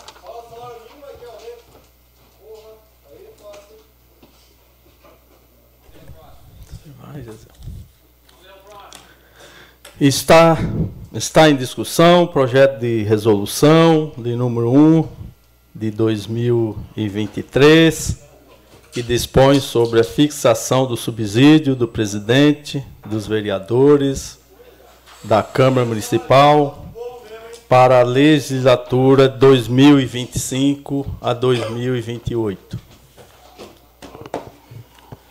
Com a palavra, o vereador Braulio Rossetti Júnior.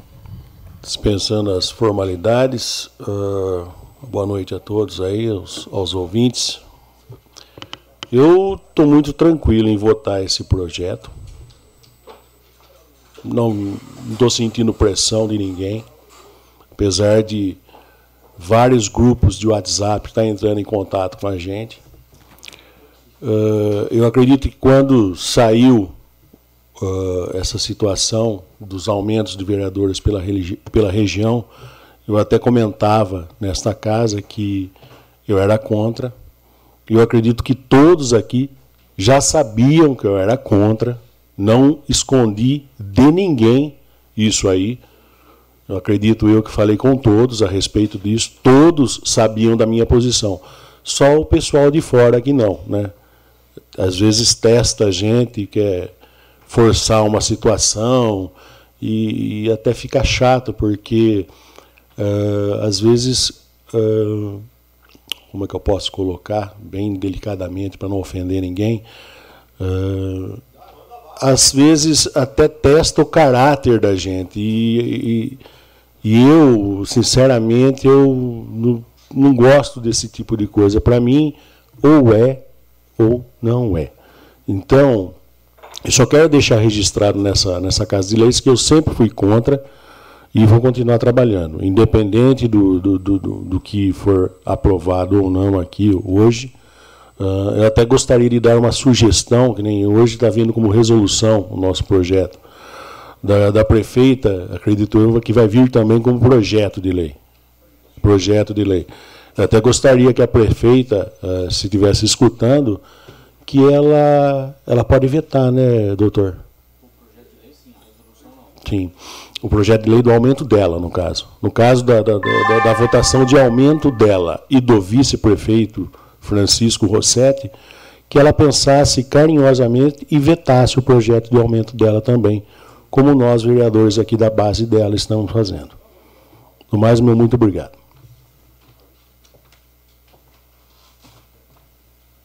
Permite, senhor Pade, Pô, uma questão de ordem. Pedir uma suspensão de 15 minutos. Não, tá, deixa eu discutir a discussão. mais gente quer discutir. É, se mais alguém quer discutir. É. Não vai, não vai pedir. É.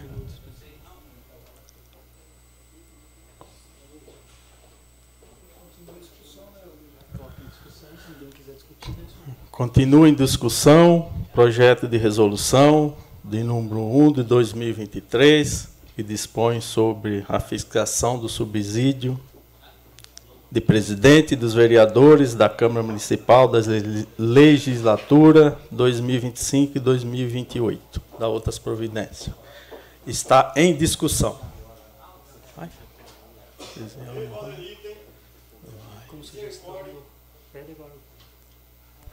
Presidente, por favor, uma suspensão de 15 minutos. Pode ser. é. Está, é, está em discussão o pedido do vereador Carlos Eduardo Paiuca da Música de suspensão por 15 minutos. Sentados aprovam. Uma questão de ordem, presidente. Só quero responder uma questão. Pessoal que falou que ninguém apresenta. Eu, na próxima sessão, eu não posso apresentar hoje.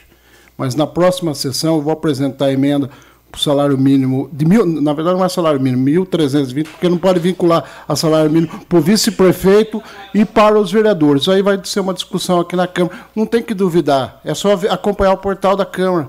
Eu vou apresentar. Se vai votar ou não, aí é outra questão. Mas eu, eu me comprometo, já pedi inclusive para o jurídico. Eu não posso agora. Eu não posso, é regimental, senão eu teria feito. Certo? Eu vou apresentar de 1.320 o salário de vereador, do vice-prefeito, e vou discutir o que eu vou apresentar do prefeito e do presidente da Câmara. Eu, eu me comprometo a apresentar na próxima sessão a emenda. Não entendi? Claudinho, não entra discussão. Na, na, na, na hora que for votar, eu vou votar não. Você vai ter presente, você vai ver quem vota e quem vota contra. Eu, meu voto é meu. É, está, coloco o pedido de suspensão da votação da, da suspensão por 15 minutos. O pedido está em suspensão. Sentados aprova, em pé rejeita. Está, está suspensa por 15 minutos.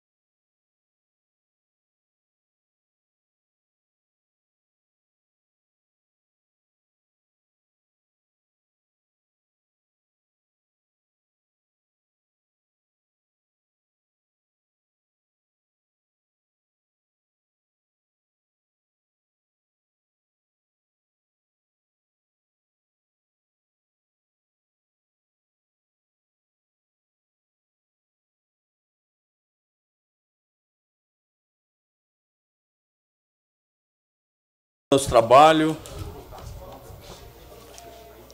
É, re, retornando aos trabalhos, peço ao primeiro secretário, senhor Jean Ferreira, que proceda a chamada nominal dos senhores vereadores. Braulio Rossetti Júnior. Presente. Claudinho Cossenza. Presente. Fábio Simão. Presente. Gesiel Alves Maria. Presente. Jean Ferreira, presente. Lai da Padaria. Presente. Paiuca da Música. Presente. Ralph Silva. Presente. Valdenito Gonçalves de Almeida. Presente. Vitor Michel. Presente. William Ricardo Mantes. Presente.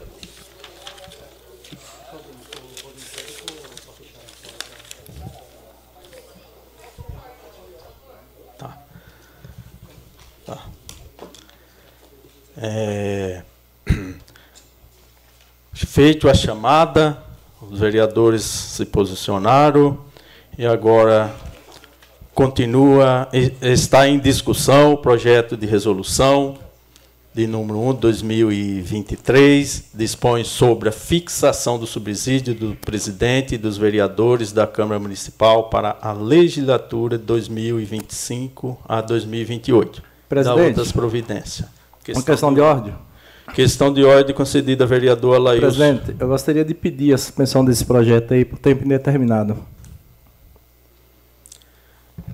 Está. Coloco em discussão.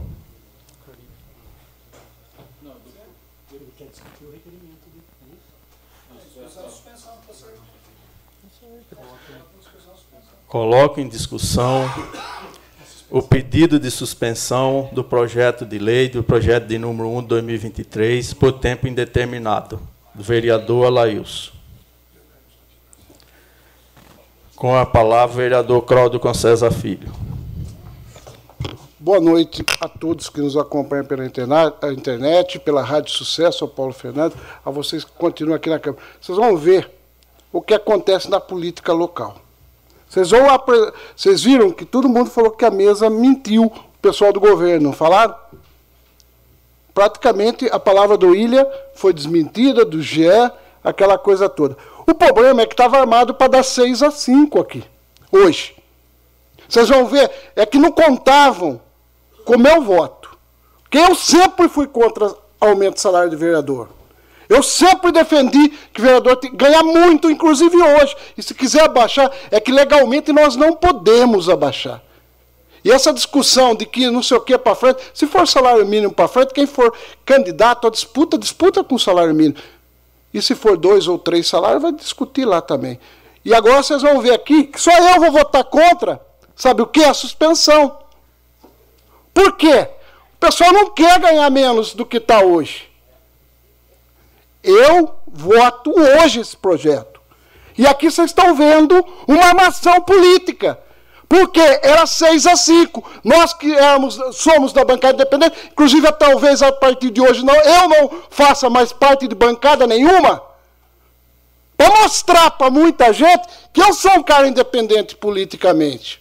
Faz, faz qua- seis mandatos que eu sou vereador e eu não sou o que muita gente prega aqui, não. E nunca pedi para vereador na nossa bancada que tem que votar da forma que vota, não. Cada um vota com consciência. Inclusive, em reunião, eu tenho meu posicionamento. Falei para a prefeita que era contra o aumento de salário de vereador e a favor de aumento de cargo de comissão, porque ganha muito pouco, inclusive os cargos de comissão na prefeitura. E agora vocês vão ver uma armação aqui. E vocês que estão acompanhando pela internet, pela rádio, que muito possivelmente só eu vou votar contra a suspensão. Porque vão armar para votar mais para frente 28, 10,5 e aquela coisa toda. E aí vocês vão ficar com a testa de trouxa na testa. E aí vocês vão ver quem é quem na política de Iracemápolis.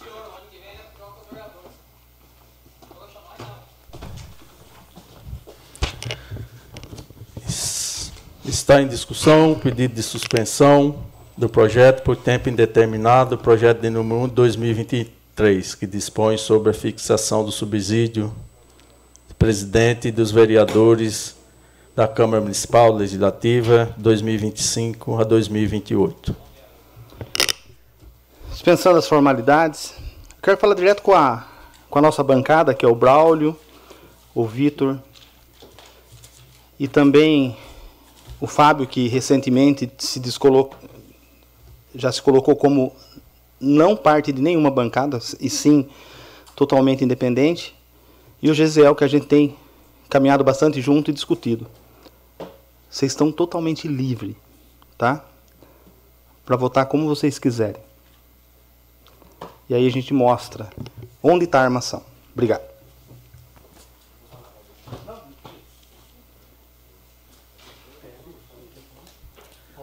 Tá. Está em discussão o pedido de suspensão por tempo indeterminado. Com a palavra, vereador Vitor Michel.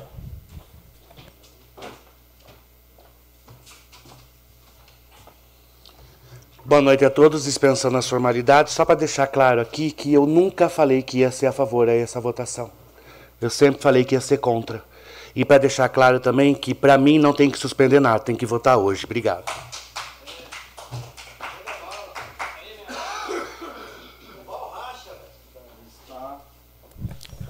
Está em discussão o projeto de resolução de número 1 de 2023.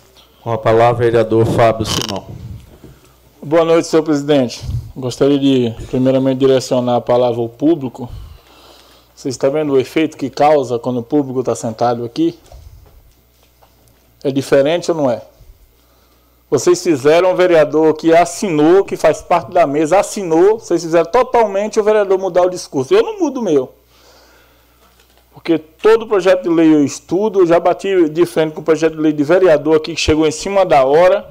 Já bati de frente com o projeto do executivo que chegou em cima da hora, inclusive de colega meu. Eu não sou obrigado a votar em projeto sem explicação, sem diálogo. Digo mais para vocês, eu não sou contra o aumento.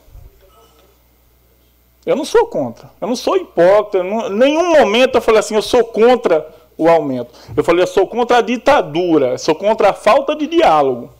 Em nenhum momento consultaram a mim o que é que eu achava, quantos por cento tem que dar. Em nenhum momento eu usei esse assunto com politicagem. Eu fui bem claro, em todo momento. Em nenhum momento eu vou chegar aqui nessa tribuna, após 40 anos, 30, sei lá, na política, e falar que agora quer baixar o salário do vereador para um salário mínimo. Por que agora? Por que agora? Porque o vereador usou aqui que falou que ele é contra o lanche ali que ele come todo dia. Quer dizer, todo dia eu não sei, mas eu já vi comendo várias vezes. Por que, que ele é contra o lanche que ele come? E a hipocrisia? E a coerência? Fica onde? Um dia o vereador Gesiel usou esse termo aqui do lanche, eu até falei, Gesiel, pelo amor de Deus, não entra nesse assunto, mal eu usando o termo. Ah, eu sou contra, eu sou contra. É fácil, gente, eu passar a vida inteira nas tetas do município e agora ser contra. Eu tenho que baixar um salário. Discordo do vereador Vitor, com todo o respeito, que tem que baixar para zero. Todo mundo que trabalha é digno do seu salário. Eu concordo que o salário de vereador é muito. Para quem não trabalha. Talvez para quem trabalha não seja nem o suficiente. Esse povo que está sentado aí, ó, sabe os vereadores que trabalham, quem eles encontram na rua, todo mundo circula aqui. Todo mundo circula. Vou citar um exemplo de algumas pessoas que eu vejo. O Dilson, estou sempre passando em frente ali, eu vejo ele. O Júnior, que estava aí, acho que não está mais, vejo ele sempre no meio da rua, que está sempre transitando. A população sabe os vereadores que trabalham. Então, gente, vamos falar de política como ela é e parar de hipocrisia. Vai protocolar aqui amanhã, sei lá que dia que é para zerar, para um salário mínimo? Eu vou votar contra, que eu não concordo. Isso é a política. A gente entrou aqui para defender a nossa ideia. Aí a população chega, faz o leão virar gatinho. Vai votar para suspender? Eu voto para suspender. Vai votar agora o projeto? Eu voto não agora o projeto, porque agora eu não concordo. Está errado. Não teve diálogo nenhum. Quer dizer que a gente reclama de ditadura do Xandão, a gente reclama de Lula, de não sei quem, e aqui a gente aceita a ditadura? Eu vou discutir a votação do meu salário sem eu saber do que se trata, sem ter diálogo nenhum. Ah, usou a prefeita, falou com a prefeita. Eu coloquei um ofício aqui nessa casa me desligando da bancada do governo. Não que eu seja contra a prefeita, muito pelo contrário, eu apoio muito a prefeita. Só que eu quero manter, apesar que não tinha filiado em nada, não tinha assinado nada que eu era de bancada nenhuma, estou finalizando, senhor presidente. Mas eu deixei bem claro, eu coloquei um ofício. Não tinha porquê a mesa ir lá falar para a prefeita e a, prefeita falar por mim, ou, ou não sei quem está mentindo, quem está falando a verdade. Todos os vereadores aqui têm acesso ao meu telefone e eu converso com todos pessoalmente. Então, resumindo, quer votar hoje o projeto? A gente vai votar. Independente de como seja o voto de cada um. Quer suspender? A gente vai suspender, a gente vai conversar. Mas o importante é ser coerente sempre. É não pregar uma coisa, chegar aqui na tribuna porque o povo está aqui, porque o discurso está diferente aqui, porque o povo está aqui. E o vereador falou que a gente estava de armação para vocês assim. Eu gostaria de pedir o mínimo de respeito. O mínimo de respeito. Não faço armação com o senhor, nem com o executivo, nem com ninguém. Eu não caminho com as pernas de ninguém aqui. Eu sempre fiz minha política. Não vou dizer sozinho porque eu estou ao lado do povo. Mas sem, sem segurar na mão de ninguém e respeitando todo mundo. Muito obrigado.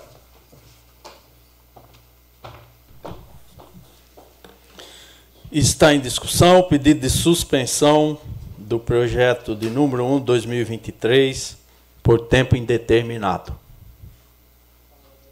Ninguém mais querendo discuti-lo, coloco em votação o pedido de suspensão. Sentados aprovam. Em pé rejeita. Então o, pedido foi aprovado, o pedido de suspensão por sete votos e quatro votos contrários. Então está tá suspenso o projeto por tempo indeterminado. Projeto de lei de número 39 de 2023 dispõe sobre abertura de crédito suplementar adicional e da outras providências correlata autoria Executivo Municipal. Está em discussão o projeto de lei de número 39 de 2023. Com a palavra o vereador William Ricardo Mantes. Novamente, uma boa noite a todos. Esse projeto de lei de abertura de crédito suplementar é, adicional é um projeto que está inserindo no, na conta né, da prefeitura é um valor de 300 mil reais que foi adquirido é, através de um vereador para que ele viesse é, prestigiar né, o pedido do vereador, só que ele tem que passar né, pela Câmara Municipal para que seja incluso no orçamento. E e eu quero agradecer às comissões que na sexta-feira nós nos reunimos, demos parecer nesse projeto, né, que é o projeto 39, e também mais dois projetos, que esse hoje que nós suspendemos, e também o parecer é, no caso do projeto é, do salário do prefeito e vice, nós não assinamos porque ainda não tinha é, a prestação de contas, então nós estamos aguardando. E esse projeto é de suma importância, porque, é, inclusive, teve é, gente querendo não votar ele mediante o resultado aqui de hoje, mas eu falei: não, a gente precisa fazer essa votação, porque insere o valor na conta do município para que o município possa usar. É um recurso que está vindo. Porque eu acho assim: a gente precisa ter. É, eu, eu não gosto de moeda de troca. Inclusive, quando eu passo e participo de reuniões, comigo não tem segredo em reuniões. Se quiser me convidar para reunião, convida, mas o que você vai dizer precisa ser é, a mesma palavra que você pode dizer para uma criança, que não vai ofender, não vai escandalizar. Então, se eu ouvir isso, está tudo ok. Agora, dependendo do que eu ouvir, eu vou vir aqui falar. Porque eu acho que tudo que é público é público. Então, nós precisamos ter esse respeito. Né? Porque senão desanda. A gente vê uma situação que é, não era para ter sido assim hoje, né? mas nós estamos aqui. Sou favorável, fui um dos que falei, não, Vamos manter na pauta. Precisa se votar. É o trabalho do vereador que correu atrás, conseguiu o recurso e hoje está aqui para ser inserido né, no orçamento do município para que se use. Então esse projeto é, se refere a esse valor. Né, eu, eu vou me resguardar aqui para que o vereador possa subir aqui e falar né, desse pedido, que é um pedido que foi atendido aí por um deputado. Então eu agradeço a todos e precisamos votar esse projeto, né, que é do Executivo, para a abertura de crédito suplementar adicional.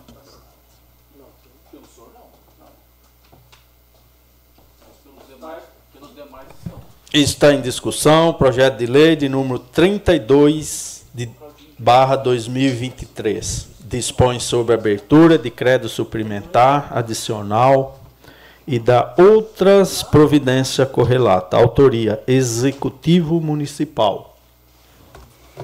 Com a palavra, vereador Ralph Silva.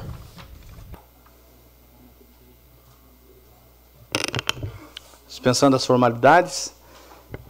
Parabenizar o vereador Gisel. É muito importante, eu tenho falado bastante sobre isso, que muitos projetos de lei é, viriam para essa casa para incluir no orçamento recursos que são frutos de emendas parlamentares, e nesse caso aqui do deputado federal Marcos Pereira. Estivemos em Brasília em abril, fizemos a visita cortesia lá para o Marcos Pereira, para agradecê-lo, viu, Gisel, é, dos recursos enviados, a questão é, dos projetos de ciclismo e karatê, que é a Secretaria de Estado do Esporte é o Republicanos que toca. E são recursos, é, projetos como esse que são importantes a gente votar. A gente luta tanto, né? Vai lá, bate na porta dos deputados, pede de recursos para a cidade. E o mínimo que a Câmara pode fazer é a celeridade para que isso fique o mais rápido possível à disposição da população. Nesse caso aqui, 300 mil reais para custeio na saúde, que sem dúvidas vai ser bem aplicado como vem sendo e vai beneficiar muito a população. Tá? Parabéns, Gisel. É isso aí, foco né, na luta, na busca dos recursos, e não é obrigação do vereador, mas é, a própria Bíblia, Bíblia fala que servo, inútil e infiel, aquele que só faz a obrigação. Né? Então a gente tem que fazer muito além daquilo que é a nossa função e sempre é, com o foco principal que é o benefício da população. Mais uma vez, parabéns, Gisel. Está em discussão projeto de lei de número 39 2023 que dispõe sobre crédito, créditos suplementar adicional e da outras providência correlata. Autoria Executivo Municipal com a palavra vereador Gesiel Alves Maria. Quero cumprimentar todos com uma boa noite, nobres pares, nobres vereadores, público presente, meus amigos, colegas, irmãos, Micael, a Carol, a Isa, o Bruno, o Rafa, a Isabela Delariva. Uma boa noite, que Deus abençoe vocês, é sempre um prazer ter vocês aqui. Pedrinho, seja sempre bem-vindo, não tem nem como recepcionar, né? Todo, toda segunda-feira está aí, sempre bem-vindo, sejam sempre bem-vindos. Viu, é, essa é uma emenda conseguida através do deputado Marcos Pereira, mas eu quero dar todo o crédito ao nosso querido coordenador do esporte, João Kreber, que foi o grande é, negociante, né, o negociador dessa, dessa emenda, e através dele que essa emenda veio pelo deputado Marcos Pereira. O João que fez um excelente trabalho aí na campanha do Marcos Pereira, ajudou, fez a campanha aqui em Iracemápolis e aí está o resultado do trabalho do nosso coordenador de esporte, João Kleber. Aí estão 300 mil para custeio da saúde. É lógico que a gente havia conversado com a prefeita, com o governo, a possibilidade de se fazer o, a troca da iluminação do centro de lazer, que a gente é um, um, um, o cartão postal da cidade, porém muito mal iluminado durante a noite, perigoso, difícil para a, as famílias irem, se dirigirem, fazerem uso ali dos brinquedos, dos locais à noite, porque se torna muito perigoso, um lugar muito escuro e apagado, apesar de termos ali a guarda e fazendo a segurança, mas a necessidade de se trocar a iluminação é necessária. Então, quero parabenizar o João. A gente está vendo os trâmites aí para ver como que a gente pode fazer essa contrapartida da prefeitura. E eu espero que possamos ver ainda nesse mandato, durante o nosso mandato, é, a troca da iluminação ali da avenida, da, do centro de lazer. Então, quero parabenizar o nosso coordenador João Kleber, parabenizar o deputado federal Marcos Pereira, que tem sido um apoio, uma ponte, uma ajuda, tanto em Brasília quanto aqui no Estado. Nós hoje somos vereador do Republicano, minha mãe é presidente do Republicano nessa cidade. Quero deixar aqui também é, o convite a, a, todos os vereadores e também aqueles que desejarem ser candidatos. O Republicano está aceitando, somos 10 e você também vai ser muito bem-vindo. Vamos estar fazendo aí é, o cadastramento. Quero aproveitar minha fala, já terminando já, presidente, e oficializar aqui a bancada do Republicano dentro dessa casa. Estaremos fazendo, oficializando, fazendo pedido aqui para que se realize uma bancada do Republicano dentro dessa casa de leis.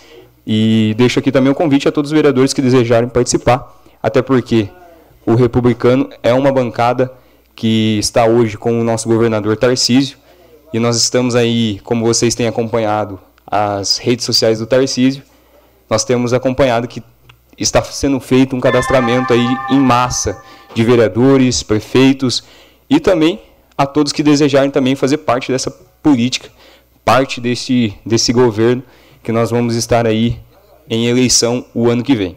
Então quero deixar aqui, aproveitar a, a fala, o ensejo, convidar todos os vereadores, todos aqueles que desejarem cursar aí uma carreira política, nós estamos aqui fazendo algo, correndo crescendo, trabalhando, se esforçando para ver uma cidade, uma Iracemápolis melhor, mas ao mesmo tempo nós precisamos de pessoas novas, pessoas com novas ideias, com novos projetos, com pensamentos diferentes, para que não vire uma briga de guerra política e a politicagem vença, mas sim o benefício para a cidade venha acontecer e venha a ser real. Muito obrigado, que Deus abençoe cada um, uma ótima semana. Está em discussão projeto de número 39, barra 2023. Dispõe sobre abertura de crédito suplementar, adicional e da outras providências correlata. Ninguém mais querendo discuti-lo, coloco em votação. Sentados aprovam.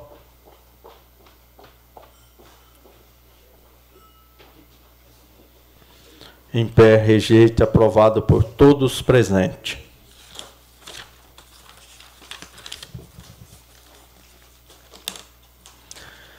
Encerrada a matéria de que cabia deliberação do plenário do início ao grande expediente.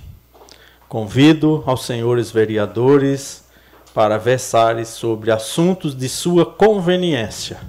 Com a palavra, o vereador Braulio Rossetti Júnior.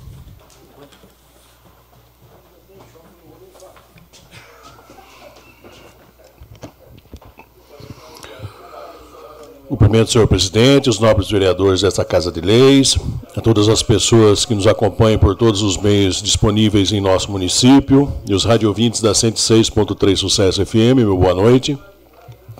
Antes de começar minha palavra livre, gostaria de mandar meu abraço ao pessoal do Terço dos Homens, que toda segunda-feira e hoje, com certeza que estava rezando por esta casa, ao Picão, ao Picarelli, ao Dadão, ao Emerson da Vesper, ao meu amigo Ademir Seregato, ao Maquiagem, sua irmã Brenda, toda a família aí do Jardim Iracema, e ao senhor Adair e sua esposa. Hoje eu já vou direto às vagas do PAT, que são ajudante, geral, ajudante de produção, vigio, auxiliar de limpeza. São poucas vagas, mas é o que o pessoal do PAT está passando para a gente. Então, quem tiver interesse em, nessas vagas aí, o telefone do pátio é o 3456-5511, 3456-3557. Quem preferir mandar o, o, currículo através do endereço eletrônico, o endereço eletrônico do PAT é o patiracemápolis.yahoo.com.br.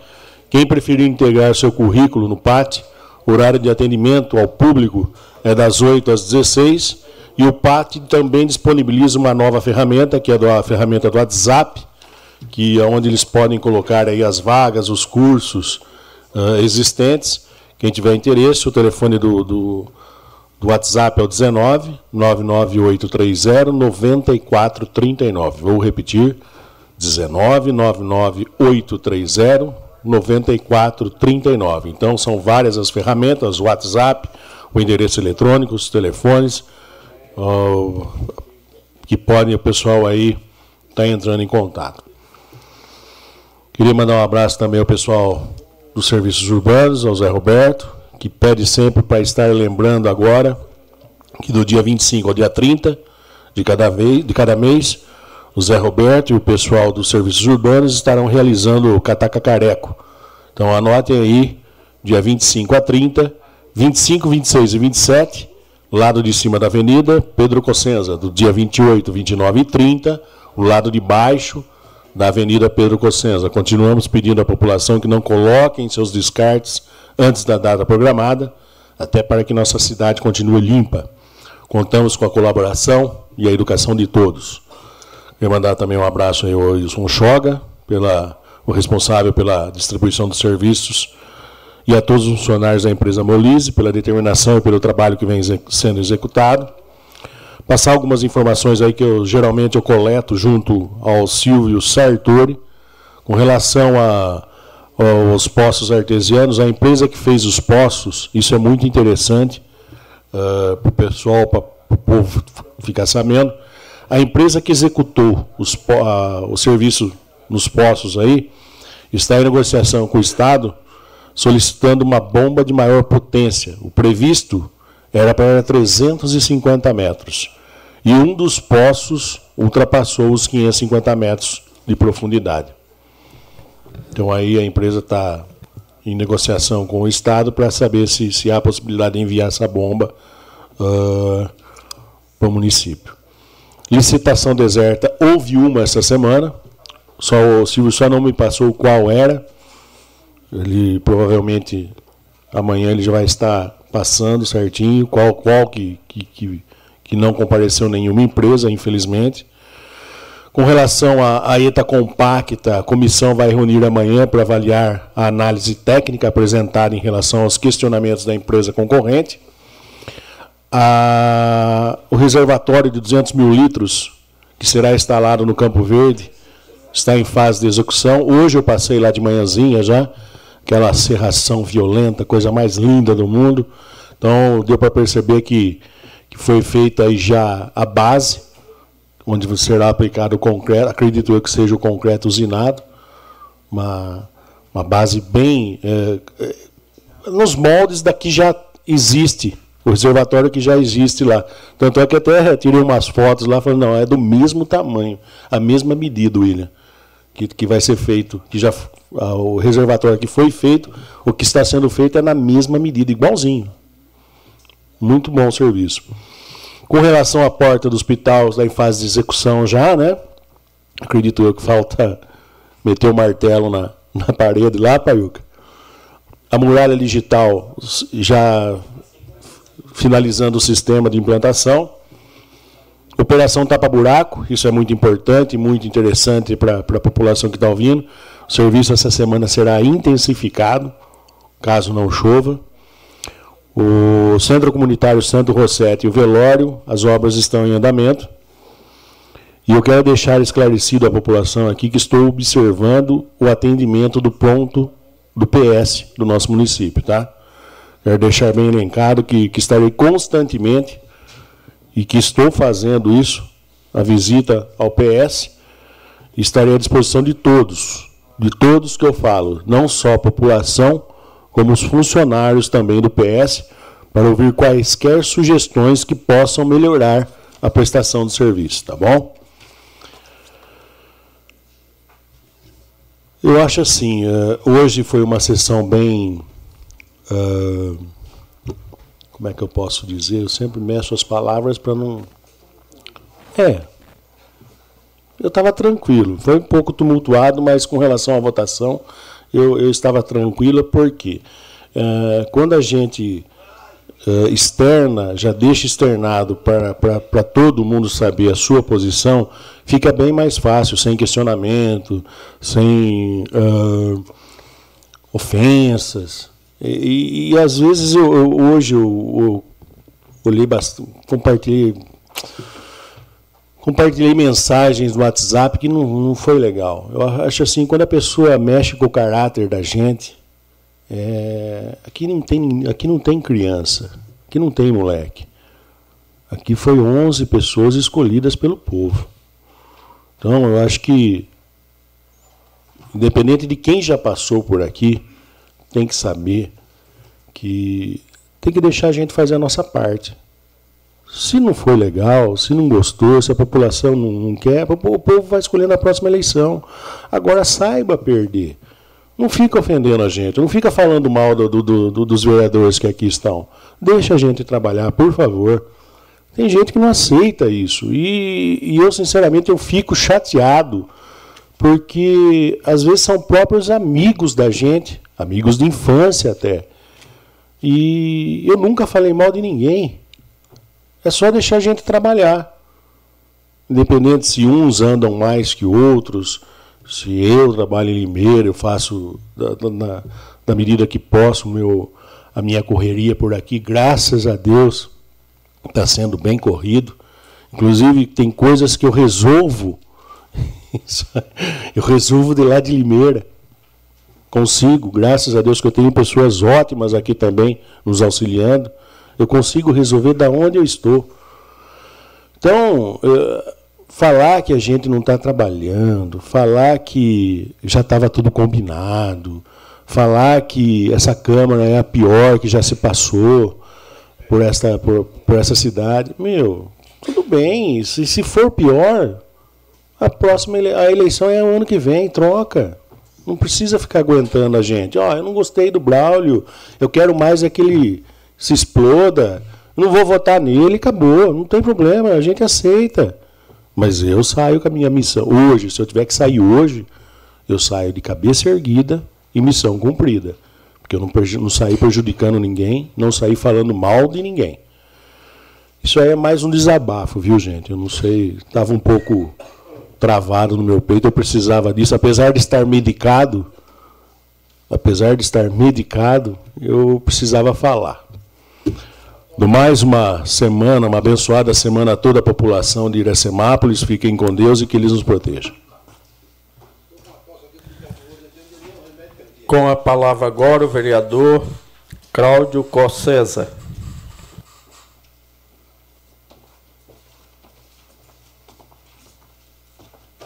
Senhor presidente, senhores vereadores, o público que continua aqui, o pessoal que nos acompanha pela Rádio Sucesso, pelas mídias eletrônicas, uma boa noite novamente.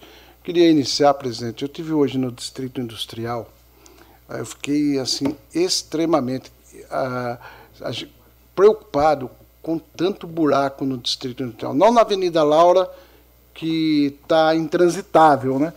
É, ela está ali, principalmente do lado que do, do antigo da, do, da Freios Rainha, tem um trecho que está praticamente intransitável e a gente sabe que aí em breve será feito um recapeamento naquela rua, porém teria que ou interditar ou fazer alguma coisa para sinalizar antes que aconteça acidentes de grande monta ali.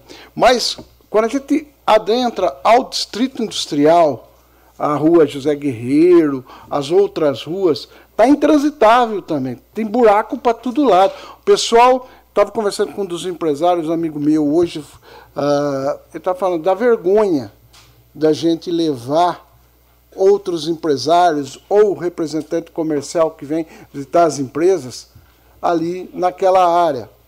Eu queria deixar muito claro e fazer uma indicação, não sei nem de todas as ruas, menos a avenida, porque a avenida a gente já sabe que vai ser recapeada.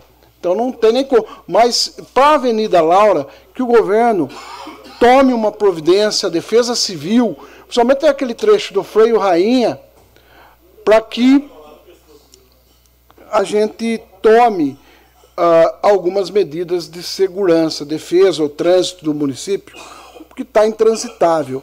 E no distrito, por exemplo, pegar todas as ruas praticamente, se possível, tirar foto daquilo lá. Na verdade, teria que tirar uma de cima, né?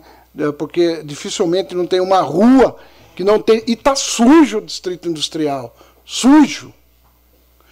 Queria, inclusive, comentar com vocês. Eu não sei o número que tem hoje na empresa terceirizada, porque eu, uma pessoa me questionou esses dias a questão da Molina, dessa empresa que faz zeladoria. Queria aproveitar parabenizar toda a equipe da Molina uh, que faz a limpeza, Molissa, que faz a limpeza, e estava explicando para a pessoa, né? É, na verdade, muita gente pensa que é funcionário público. Eles não são funcionários públicos. É uma empresa que foi contratada, uma terceirização, em torno de 2 milhões e meio, se não me lembro. Temos até cópia do contrato para o exercício, certo? 2,300, muito próximo de 2 milhões e meio. Serviço que é caro, porém necessário. Então, nós, você que mora aí, tem um problema, tem que cobrar o município, cobrar porque nós estamos pagando. Não é.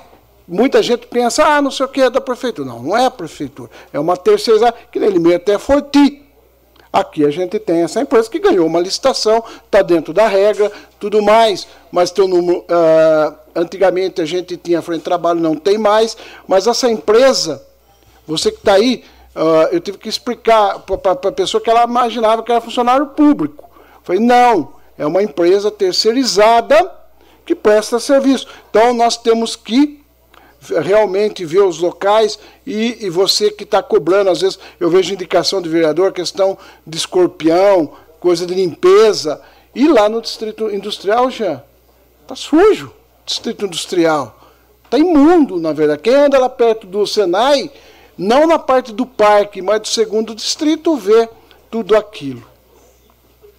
Queria falar que uma coisa que o Jean me falou hoje aqui nessa casa, presidente, eu, eu queria pedir a Vossa Excelência, para a mesa, inclusive que eu faço parte, que, por favor, cancele esse contrato, como eu pedi, quando Jean era presidente da Câmara, de lanche aqui na Câmara. Eu sempre falei que isso é um privilégio e sempre uh, fui contra essa questão. Se vocês perguntarem, eu já comi lanche lá? Comi. Tomei, uh, tomei suco? Tomei. Até porque está aí para os 11 vereadores e para a assessoria que está nos acessando aqui. Mas se não tiver, eu não vou tomar. Então não é demagogia, não é hipocrisia nenhuma. Isso. Eu pedi várias vezes pessoalmente para o Jean, quando o Jean era presidente, o Jean tentou contornar de todos os jeitos na defesa da questão do funcionamento da casa. Quero pedir a Vossa Excelência, Valdenito, que corte. Isso é um privilégio. Nós ganhamos 4.300, é um salário alto. E queria falar o seguinte: eu sou funcionário público há 40 anos na prefeitura. Vocês podem ir lá pegar minha ficha funcional, que eu nunca, sempre prestei da melhor forma possível o meu serviço e as coisas. E aqui na Câmara Municipal eu, nos seis mandatos em que eu está, estou de vereador, eu nunca mamei na teta. Eu sempre fui um vereador atuante, sempre participei de comissão, quando eh, não da mesa, sempre participei das reuniões, das audiências públicas, sempre, sempre fui buscar recursos. Inclusive nessa administração, a reforma do hospital, estamos aguardando a João Basso, quem acompanha sabe da minha luta para a rua João Basso. Hoje falei, inclusive, novamente com a assessoria do vice-presidente da República, estou cobrando. Eu não sou, não tenho a chave do cofre do governo federal, porque senão eu iria abrir para fazer todas as obras que estão empenhadas na Semápolis. Permite a parte, vereador? Sim.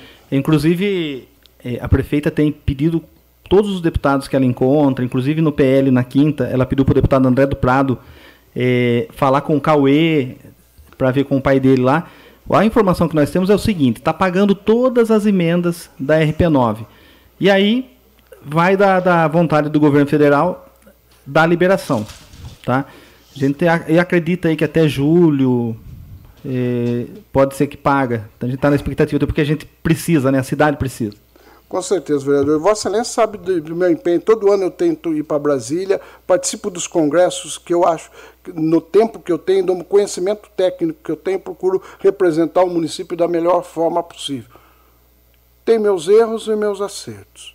Mas uma coisa, gente, eu fui sempre eleito pelo povo. Se vocês pegarem o salário de quando eu entrei de vereador, pegar ano a ano, vocês vão ver que não se pagava o que se paga hoje para vereador. E eu nunca, eu, eu, eu várias vezes, quem participou comigo de vereador sabe da minha luta para nunca subir e uh, a questão de salário de vereador. Pergunta para a prefeita, vocês que fazem parte da mesa, da, da bancada dela. Pergunta para ela o que, que eu falei nas reuniões do salário dos vereadores. Pergunta para a minha bancada, pergunta para a mesa. Para ver se algum dia Claudinho, pergunta a parte. Sua Vossa Excelência falou por duas vezes isso que você falou aí agora. Eu sou prova disso. Você falou desse jeito mesmo. Que aqui tinha que baixar e lá tinha que aumentar. Exato. Eu sempre defendi isso, na minha vida toda. Então, pessoal, eu, eu queria agradecer muito as pessoas que sempre votaram em mim, inclusive hoje. Eu dei satisfação para várias pessoas minha, que são as pessoas que me incentivaram e me incentivam na vida pública e devo satisfação. Eu assinei me, o documento da mesa numa conversa em que foi explicado pelo, pelo Jean e pelo Ilha. Aqui numa conversa. E a gente viu. Eu não participo mais nenhuma reunião que tenha os 11 vereadores, que não seja filmada e gravada. Nenhuma mais. E se o executivo tiver presidente, eu não entro na reunião se não tiver gravando e filmando. Aquilo que o Jean falou é real. Agora, eu não quero entrar em detalhe nessa questão e vocês vão ver meu voto daqui para frente na questão do salário. Eu vou votar contra o que passar daquilo que eu vou propor. Vou votar contra. Essa é a oposição. Isso é a bancada que eu pertenço. Eu sou sozinho eleito, tenho na coligação que fui candidato com o Messias a prefeito. Queria até agradecer o Messias, conversei por tempo com ele hoje, mas é o seguinte, eu e Jean, se a bancada chegar e falar, Claudinho, você votou contra a orientação da bancada, você não, não gostaríamos mais da sua presença na bancada, tranquilo, pessoal. Eu tenho o maior respeito por eles, respeito muito o Paiuca, respeito muito o Lion, o, o, o, William Mantes, o Valdenito Jean. Se o meu grupo político chegar para mim, Claudinho, você tem que parar. Eu entrego amanhã os cargos meus, menos o de vereador, porque eu fui eleito e tenho que representar, represento as pessoas que eu me comprometi até 31 de dezembro de 2024. Esse é meu posicionamento. Agora, pessoal, a questão ah, da vida pública, dessas coisas todas, cara, eu fui eleito seis vezes. Eu acho que é porque eu tenho um trabalho. Não, o buraco, deixa eu falar uma coisa para você, vereador, isso, isso é uma questão, por exemplo, que nós temos que ensinar para a população. Uma questão que talvez foi um erro realmente, desde a primeira legislatura. Vereador não arruma buraco. E vereador também não faz, faz como alguns às vezes faz, vai lá e faz marcação em branco, como foi feito na gestão do Fábio, para mostrar para a população que tem buraco, que agora esse, esse mesmo grupo político está vendo um monte de buraco e nós não estamos fazendo isso. Sabe por quê? O vereador pode fazer indicação, requerimento e cobrar como eu estou cobrando aqui. Infelizmente, eu não tenho o poder para chegar e falar, ó, tapa o buraco. Eu não posso, seria até um desrespeito chegar no Zé Roberto e sei do esforço do Zé Roberto, dos, dos técnicos, mas eu não posso chegar no, num cargo de comissão da prefeitura e falar, você tem que fazer isso, ou tem que fazer lá. Qualquer um de nós, o que nós temos que pedir, ou é por requerimento, ou é por indicação, e às vezes pessoal, pedir, mostrar Quantas vezes eu não fiz isso? Quantas vezes outros vereadores, acredito que todos fazem isso. A iluminação pública é outra coisa, mais do que nós temos feito aqui, mas eu não posso obrigar a Electro a vir aqui trocar o poste. Senão a gente fazia. Infelizmente, o poder do vereador se limita a algumas coisas. Talvez isso, quem falou do tapa-buraco, talvez foi uma falha desde a primeira legislatura de 53, a gente ter aula nas escolas explicar para as pessoas que o vereador não pode prometer mais daquilo que ele tem competência para fazer. Até porque não, não posso fazer isso. E não faço isso na campanha pelo seguinte: eu sei eu, eu, eu fui uma das pessoas que ajudei a montar a lei orgânica do município, o regimento interno, isso é competência dos vereadores. Por isso que na minha campanha, quando eu vou para a campanha, eu tenho muita dificuldade porque eu falo técnico, eu não falo politicamente. Não sei se vocês já perceberam essa questão. Isso é uma dificuldade que eu tenho, porque muitas vezes as pessoas querem ouvir: oh, eu vou fazer isso, eu vou fazer aquilo. Eu não faço isso porque tecnicamente eu não tenho, eu tenho essa dificuldade. Agora, na comissão de finanças, que eu sempre fiz parte, quase praticamente nos seis mandatos que eu que estou aqui na Câmara, quase sempre eu participei. Eu sempre fiz o máximo, sempre estou na Câmara, sempre estou uh, correndo de atrás de alguma coisa. É com isso que eu justifico a minha questão. Presidente, mas eu solicitar de Vossa Excelência uma indicação para que Vossa Excelência corte imediatamente esse lanche, esse privilégio que os vereadores têm aqui. Com a palavra agora o vereador Fábio Simão.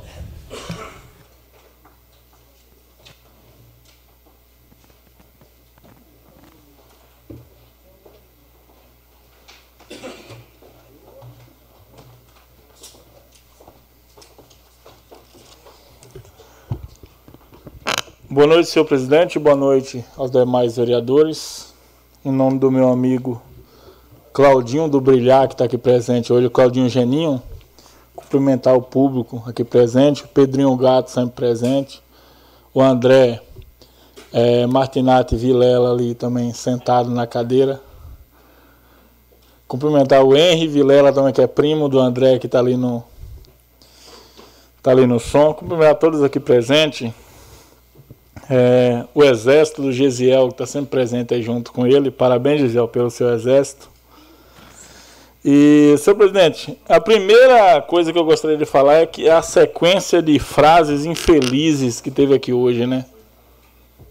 Sequência de frases infelizes. Gostaria de pedir ao vereador, para a partir de hoje, ele não comer mais o lanche, que ele reclama do lanche, mas ele come.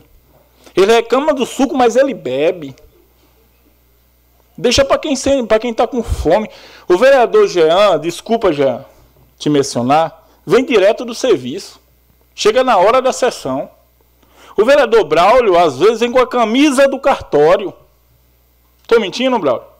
Vem direto do cartório. É um ser humano que precisa se alimentar. A gente não está aqui com brincadeira, não. Eu, em questão de deputado, eu sou um dos vereadores, se não o mais fraco em questão de deputado, um dos mais fracos de apoio do deputado.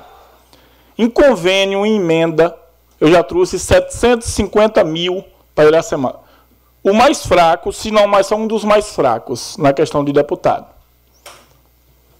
Está falando questão do lanche que o vereador come, que não dá tempo. Às vezes eu venho da sessão, hoje, por exemplo, eu não estou arrumado, eu estou com a roupa que eu trabalhei o dia inteiro. Não deu tempo para sair em casa para comer. Gente, não compensa fazer politicagem com essas coisas mínimas. Eu respeito o vereador se ele tem tempo suficiente para almoçar, se ele tem dinheiro suficiente para o salário dele zerar. Eu não tenho. Eu gostaria de ser respeitado. O que é política? É pensar nas pessoas ou pensar no próprio ego? É pensar na população ou pensar no próprio ego? Assim como eu bati de frente com o projeto deles, que não foi conversado comigo,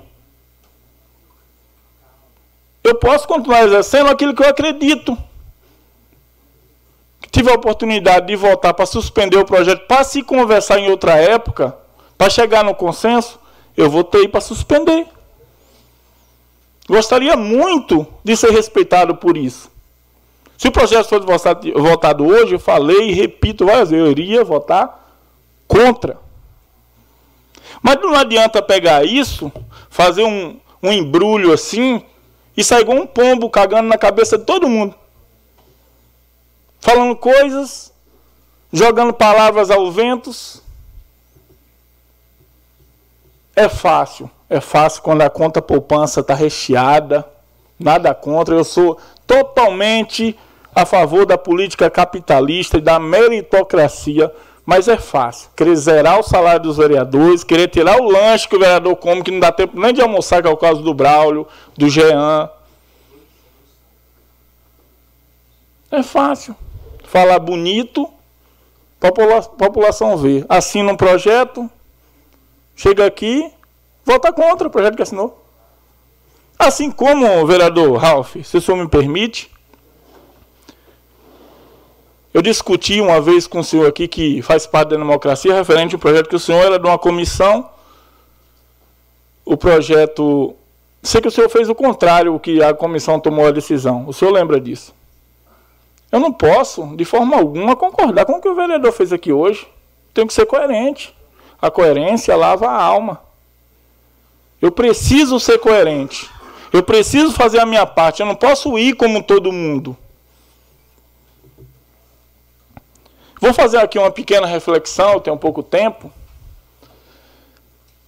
Aqui nessa casa, até quando eu comecei a fazer política, eu ainda não era vereador. Eu bati em cima de temas muitos polêmicos e cobrei de vereadores dessa casa. Cobrei algumas pessoas de forma a ter que eu me arrependi depois pelo tom, porque a gente é humano, a gente erra, foi falado aqui. Mas eu me orgulho muito do que eu fiz. Cobrei a vereadores a função de vereadores. Tem gente que até hoje me odeia por causa disso. Botar uma empresa ali no, no, no, centro odontológico, uma empresa que não tinha feito nem aniversário ainda, uma empresa que não tinha capital nenhuma, fizeram um contrato lá do jeito que só Deus sabe. Deus, o prefeito, o líder da, da, do governo na época sabia também, porque tem que saber. Os vereadores dessa casa sabiam. A gente bateu na internet, o contrato caiu. Caiu por quê? Estava certo? É, caiu porque estava certo. Ecoponto. Lavando dinheiro no Ecoponto. Lavando. Tinha um contrato lá, ó, no contrato estava escrito assim, letras garrafais. As obrigações da empresa. A empresa sempre embolsou o dinheiro, a prefeitura sempre pagou, mesmo não concordando em quase nada com o prefeito da época. A prefeitura sempre pagou certinho, a empresa não trabalhava. Sabe quem, quem, quem tirava o entulho lá, Paiuca? A prefeitura municipal jogava no aterro municipal e tacava fogo. Eu tenho vários vídeos, eu filmei, ninguém me falou. Mandei tudo para o Ministério Público. Mas quando se trata de um partido chamado PSDB, o Partido dos Tucanos, é um pouquinho diferente a história. A gente sabe. É um pouquinho diferente. Não foi uma só denúncia. Quando foram lá pagar um dependente químico para queimar o ponto, eu denunciei também no Ministério Público. A pessoa que queimou me denunciou, dois vereadores, que eu não sei por que, ele me mandou esses áudios, levei imediatamente para o Ministério Público, eu não sou baú para guardar segredo. Teve alguma coisa? É, meus amigos, tem muita coisa que a gente precisa saber. Infelizmente, pouca coisa a gente saberá. Mas a gente precisava saber, precisava esclarecer. Gostaria de deixar claro uma situação aqui. Eu repeti duas vezes que eu coloquei um ofício aqui nessa mesa pedindo o desligamento da bancada do governo, mesmo a gente não ter nenhum documento, Ralf. Eu ligando, conversei com o pessoal. Quase todas as decisões a gente toma em conjunto, as que eu concordo, certo? Em nenhum momento deixei de apoiar a prefeita Nelita. Desde que ela não cometa nenhum crime, que ela não prejudique a população, estarei 100% ao lado da prefeita Nelita e do vice-prefeito Chicão. 100%. Desde que seja, que continue ao lado da população, fazendo pela população, estarei ao lado. E eu vi uma comparação aqui é, do governo Nelita e Chicão, do governo que a gente faz parte, todo Iracemapolense faz parte, com o governo anterior. Pelo amor de Deus. Pelo amor de Deus. Entrou quanto? Você tem ideia, vereador Ralf, quanto que entrou de convênio no governo passado? Não tem nem registro. Entrou nada, gente. Nada.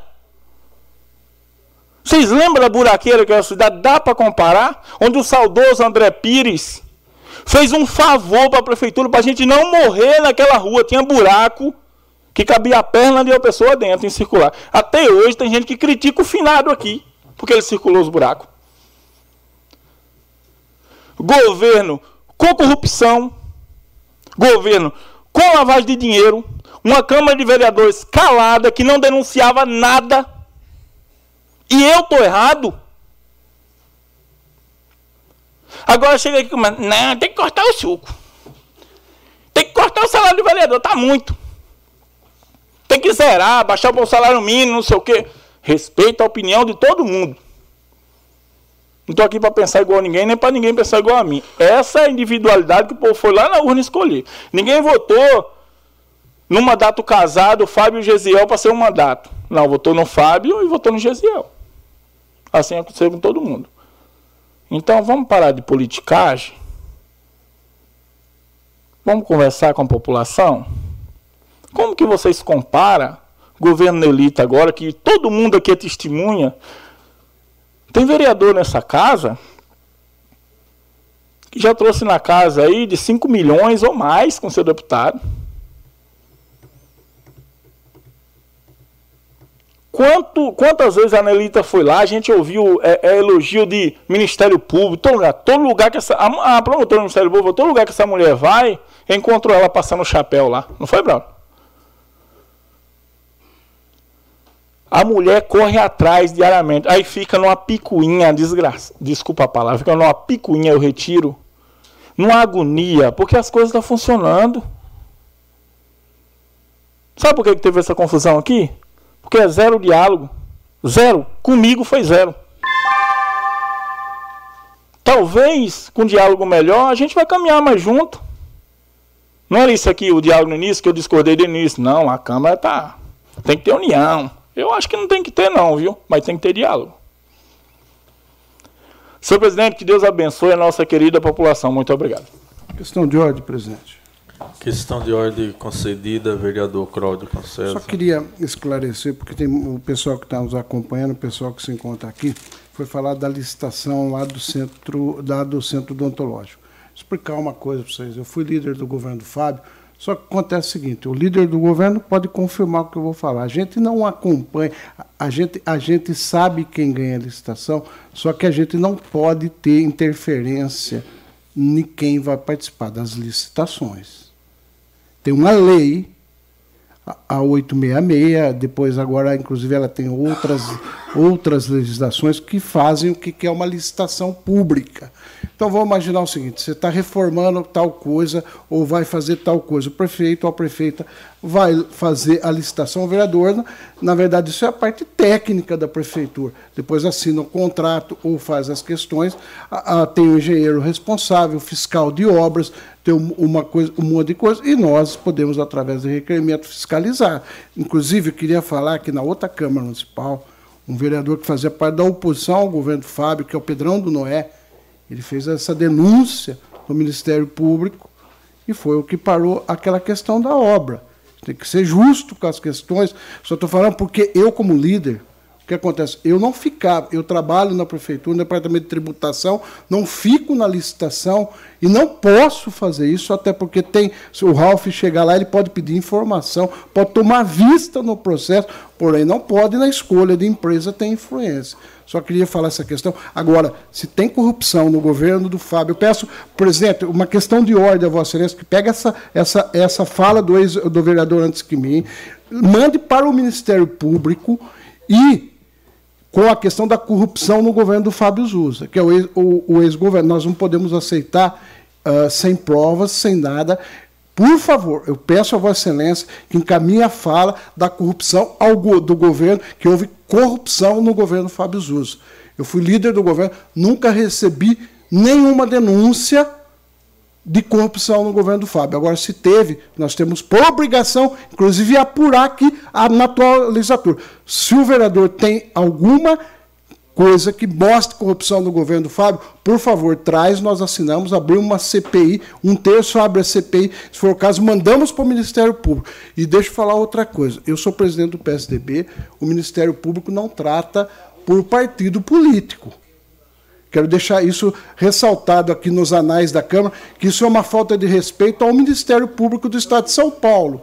Só queria, só queria, presidente, deixar registrado e pedir essa questão, presidente. A Vossa Excelência que tome providência e encaminhe ao Ministério Público a denúncia feita pelo vereador que, que eh, falou agora de pouco, e encaminhe, seu vereador, por favor, encaminhe a denúncia para nós, se formos o caso, abrirmos uma CPI aqui na casa. Nós temos essa obrigação. Não podemos uh, deixar, porque senão nós vamos nos uh, prevaricar. Questão de ordem, senhor presidente. Questão de ordem concedida, vereador Fábio. Senhor presidente, eu pretendo ser breve. Eu gostaria de fazer mais algumas observações. Primeiro, o vereador falta com a verdade quando ele fala que a Câmara não teve nenhuma denúncia. Inclusive, Vossa Excelência e outros vereadores seguiu a denúncia. Foi até o município de Piracicaba verificar algumas informações. Eu fiz por ofício denúncia a essa Câmara. Então vereador falta com a verdade quando ele fala que a Câmara não recebeu nenhuma denúncia. Eu preciso corrigir isso. Referente a não teve corrupção, eu gostaria que pela primeira vez essa Câmara fizesse uma denúncia ao Ministério Público referente ao ecoponto, que falaram várias vezes nessa tribuna que foi feita e não foi feita. Responderam um questionamento que eu fiz, não fizeram, não denunciaram. Foi afirmado várias vezes, eu tenho cinco vereadores afirmando que a Câmara denunciou aquela e não denunciou. Foi uma mentira. Não foi exclusivamente Vossa Excelência que falou que a Câmara denunciou. Se eu falasse aqui, eu estaria sendo injusto. Mas foi falado por cinco vereadores que a Câmara denunciou. E não denunciou. Então eu gostaria, pela primeira vez na história, que a Câmara fizesse justiça com a palavra e a imagem da própria Câmara e pegasse todas as informações, se quiser eu forneço, e denunciasse ao Ministério Público e provasse que a empresa chamada Piraenge já teve maquinário e porteiro e funcionários dentro do Ecoponto. E prove para a cidade que não teve corrupção. Não estou falando para o vereador Claudinho Consenza que corrompeu lá dentro. Em nenhum momento eu falei isso. Estou falando apenas a verdade. Eu investiguei, eu mostrei para a população e mostrei para o Ministério Público que tinha corrupção lá dentro. Sabe por que, que não teve? A Câmara não quis investigar. A Câmara usou o momento para me desmentir. Vários vereadores foram lá falar que eu estava mentindo e não denunciou. Ou seja, prevaricou. Me mostra outra palavra que não seja prevaricação. Eu não estou aqui para me intimidar, nem para falar para me engrandecer, nem para omitir, nem para mentir. Você entendeu? Muito obrigado. A questão de ordem, presidente. A última questão de ordem nesse assunto, vereador, por favor, não, vereador Cláudio Concessa. Eu quero, eu quero o seguinte, eu gostaria de me posicionar nessa questão, porque eu acho o seguinte, é, a partir de hoje, essa questão que o vereador traz, eu, eu concordo com ele nessa questão, se teve a denúncia, se não teve a denúncia, o que teve, eu acho que a Câmara, nós temos assim totalmente a obrigação depois da fala do vereador, na questão da corrupção. Até porque eu acho que isso é, se nós deixarmos essa, essa lacuna, mas se for o caso, o Ministério Público, a denúncia para o Ministério Público, nós temos a obrigação de fazer a partir de hoje. Certo? Agora, eu não, eu igual eu falei para vocês, eu não tenho uh, nenhum nenhum problema de ter sido líder do governo, até porque eu acho que a, o mais importante é a lisura do processo. Com a palavra agora o vereador Gesiel Alves Maria.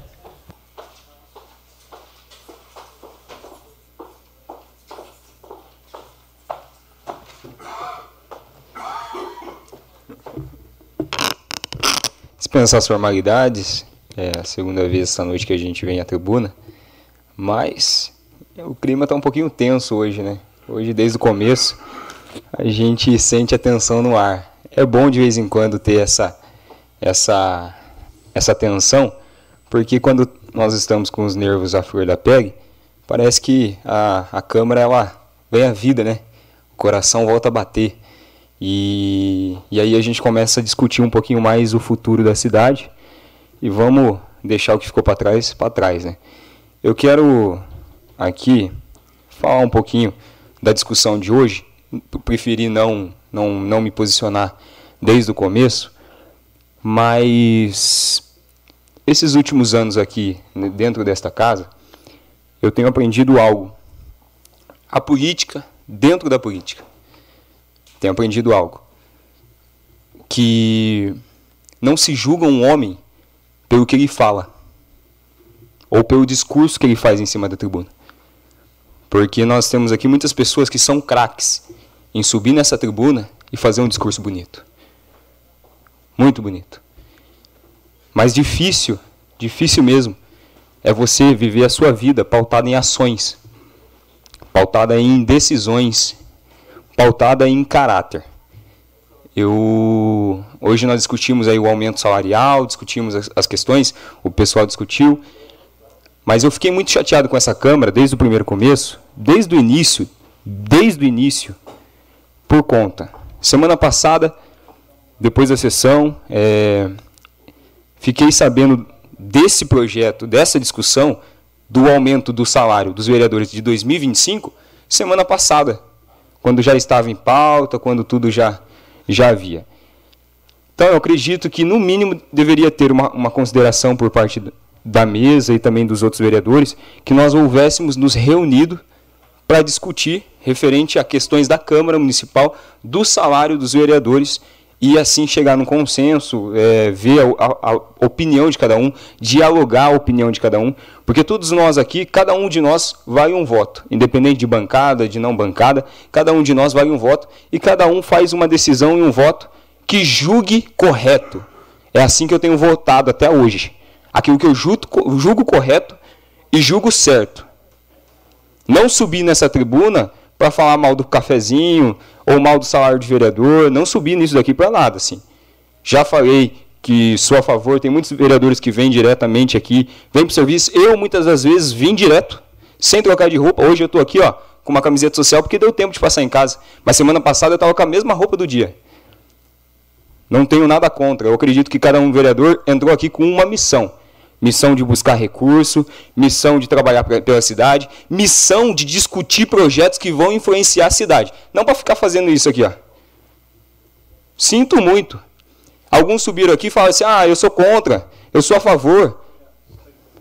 Mas mais bonito do que isso, eu admiro a vida, a vida do, do nosso ex-vereador e hoje atual prefeito, Chicão, que diferente de falar, ele doava.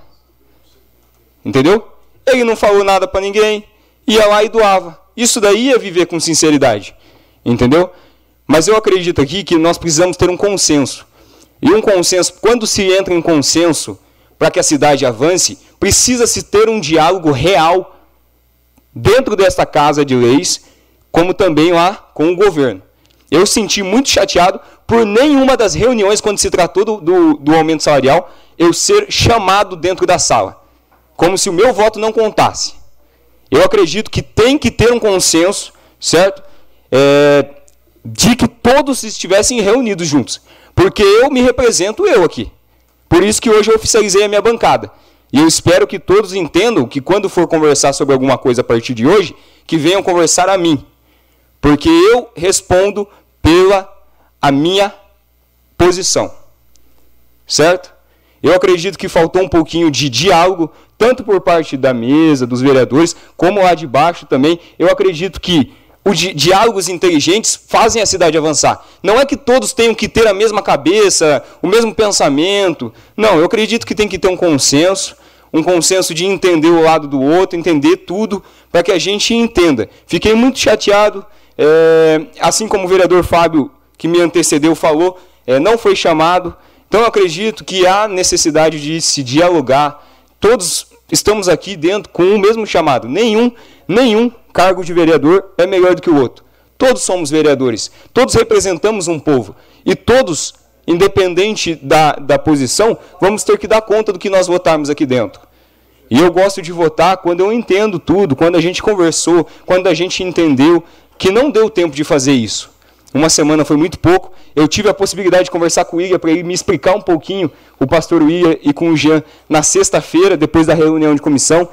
E, assim, o vereador também não vem aqui só na segunda. Tem as comissões. Todo projeto que é aprovado aqui, a gente vem, discute, conversa, é, entende um pouquinho mais do projeto. Mas, assim, eu acredito que antes de protocolar esse projeto, eu sei que vem vem da mesa diretora, eu entendo isso, sei que acabe a eles decidirem isso, mas seria legal, seria interessante, seria viável é, chamar o vereador e falar, ah, Gisel, o que, que você acha assim? Você acha que poderia somar? É como se eu não pudesse somar com nada. Apenas o projeto foi protocolado e a minha opinião é vota sim ou não. Mas eu acredito que a gente, nós estamos aqui no mandato e não somos perfeitos. Nós estamos aqui para aprender também para aprender, entender os caminhos, é, entender como funciona. Estava conversando com o pessoal esses dias, é, semana passada mesmo, estava tava escutando uma história com, com o Pedro Menezes, que é um, é um grande irmão, e também com, com o pessoal lá. E ele falou assim, ó, para ir para Roma tem muitos caminhos, certo? Muitos caminhos. Às vezes o caminho que você pega é errado. Por isso que dá errado. Não é que o, o direcionamento de Roma é errado. O caminho que você tomou às vezes é errado. E você acaba se perdendo no caminho. Mas eu acredito que essa, hoje, com a população aqui, com os vereadores aqui, e com a oportunidade de conversarmos, dialogar, a possibilidade de avançarmos na cidade é muito maior. Então eu quero só deixar aqui é, o meu posicionamento. É, aprendi nesses últimos dias que não se vive de discurso, não se julga um homem por essa tribuna. Espero não ser julgado por essa tribuna, independente se falo bonito, se não falo, se sei falar ou não. Espero ser julgado por o que eu faço lá fora. Sempre foi assim, espero assim também. Mas eu espero que tenha mais consenso para que chame o vereador, para que respeite o vereador, porque nós estamos aqui não representando nós, mas às vezes uma instituição, pessoas que acreditaram, confiaram no vereador. E quem vai ter que dar, é, quem vai ter que responder para a população se vai votar um negócio ou não, somos nós. Então, seria interessante conversar, respeitar o vereador, respeitar, para que venha e entenda que ele faz um voto e ele é importante sim. É, eu digo que não é errado muitas das coisas, errado é como faz, certo? Então quero deixar aqui só a, a minha opinião, minha simples opinião, é, de que fiquei um pouco chateado nessas questões. Somos em 11 aqui, independente se combinam, se conversam, se entendem ou não, todos precisariam estar sentados na mesa para conversar e dialogar. Quando se trata de questões da, da, da prefeita, quando se trata de questões do executivo, são eles que vão conversar, são eles que vão dialogar. Fiquei muito chateado de falar que nós estávamos simplesmente votando assim, ia votar por conta de um cargo, de outro. Não é assim que funciona. Nós precisamos conversar e entender tudo. Por isso que hoje eu oficializei a bancada do republicano para que a conversa venha a ser diretamente ali, aonde eu estou sentado como vereador, sempre à disposição de cada um dos vereadores e cada um também do executivo. Eu quero é, encerrar aqui, já tomei quase todo o meu tempo, espero ter sido coerente e não ter falado nada de errado. É, não, o, meu, o meu intuito aqui não é, é apontar o dedo para um ou para outro, apenas ser sensato nas minhas palavras e passar o que está aqui é, para cada um que entenda tranquilamente e em paz. É, como disse, não sou contra o cafezinho, mas espero que a vida venha a ser baseada em ações e não apenas em discurso político em cima de uma tribuna. Parabenizo o, o nosso atual, ex, o atual eh, vice-prefeito, ex-vereador dessa casa, que doou, eh, fez diferente, não votou contra. Ele doou, ele fez, ele agiu. E isso deve se levar em consideração.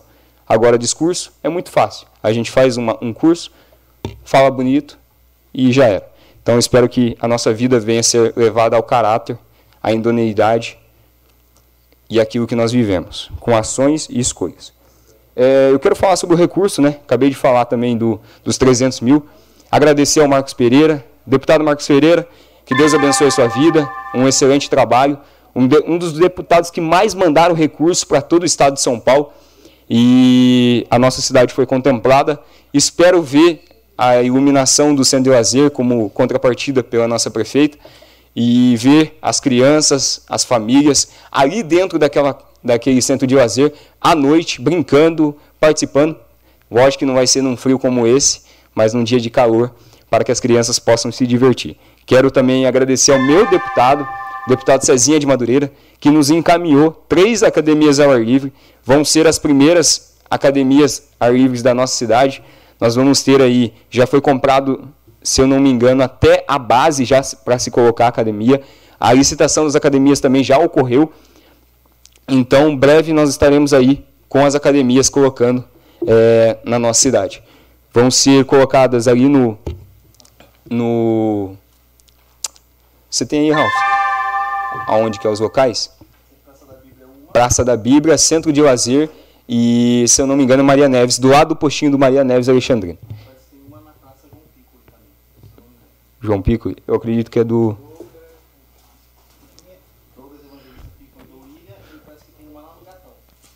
Perfeito. Do demais é só, que Deus abençoe cada um, Deus abençoe a nossa semana e aproveitem o frio.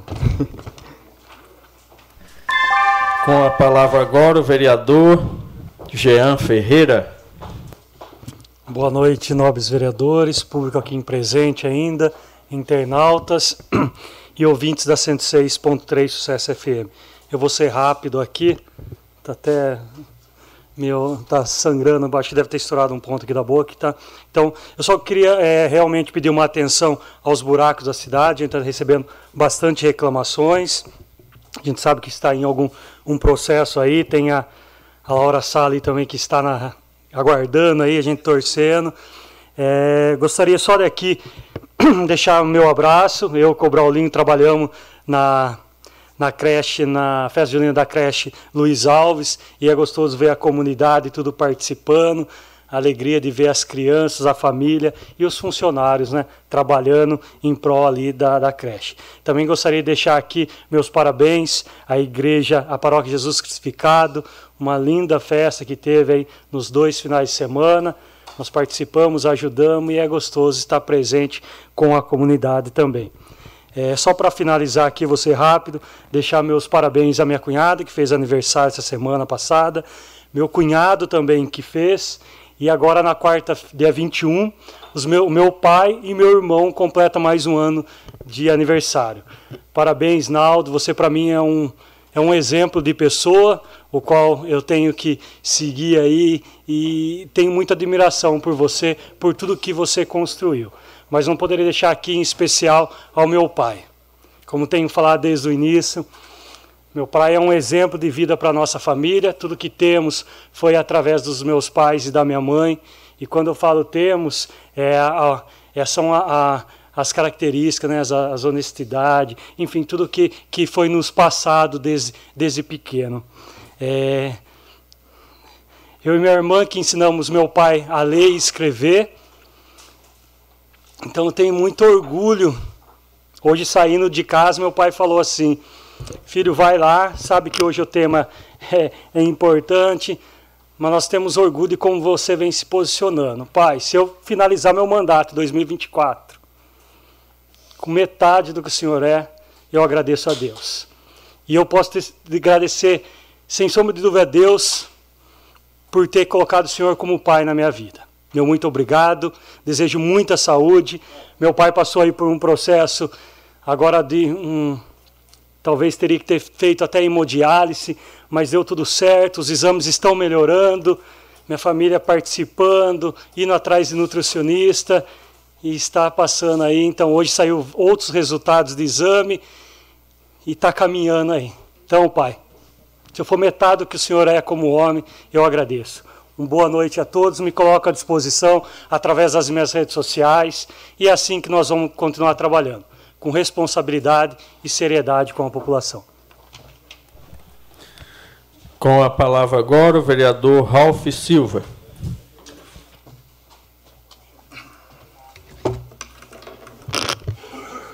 Dispensando as formalidades, boa, desejar uma boa noite aí à, à população presente, né? pessoal da Madureira, brilhantando sempre aí a nossa casa. Pedro Gato, Carlão, André.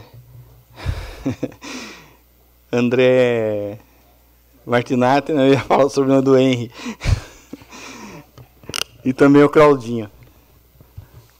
Pessoal, é, começar iniciar aí falando do da festa junina da creche Luiz Alves, né? Como é gostoso ver todo mundo ali empenhado, pessoal voluntário. É... Você já chega de cara ali, Jean e Braulio no caixa tomando dinheiro nosso, né? Isso é bom, viu? Parabéns, né? É, doar um sábado à disposição da creche. A gente sabe que é tão difícil fazer um evento, né? E a creche precisa lá dos voluntários engajados. É, pude também contribuir com prendas, a prefeita, fui levar a prenda da prefeita lá também. E é assim que a gente faz, acho que um pouquinho, né? Cada um doando um pouquinho para a comunidade, a gente tem certeza que é, a gente faz uma grande diferença na vida das pessoas, em especial as crianças. Eu também estive lá ajudando é, na, com doação para a creche Constante Ometo. Sou uma cria da creche Constante Ometo, né? Minha família toda passou pela creche Constante Ometo e eu sei é, o valor que tem. Então, é, como o Braulio bem disse, esses dois meses aí, junho e julho, será de muitas festividades e a população pode estar tá, né, apoiando, é, indo nas festas, contribuindo ali, consumindo produtos é, que são vendidos. e com certeza uma entidade ou outra está sendo beneficiada. Eu quero aqui só iniciar, Braulio, Braulio Vitor. É, cada vereador ele tem um, um, jeitinho todo próprio, né? De trabalhar, de, faz, de dar sua contribuição com a cidade. Uns têm mais tempo, outros têm menos tempo. Mas, mesmo assim, aproveita o tempo de uma forma tão fantástica, buscando recurso, como é o Braulio. Né? O Braulio tem um compromisso profissional dele, um excelente profissional. Né? Sempre que eu vou ali no cartório do, Braulio, do no cartório do Breno, né, Roland, é, todos gostam de você, viu, Braulio? Pelo profissional que você é, dedicado. E sempre, independente se está ou não em loco, está sempre preocupado, a gente está sempre conversando qual é o recurso que vai buscar. E todas as emendas que nós buscamos, ela é assinada pelos vereadores Braulio, Vitor Michel e Ralph Silva. Então, cada conquista tem o DNA dessa bancada, desses três vereadores.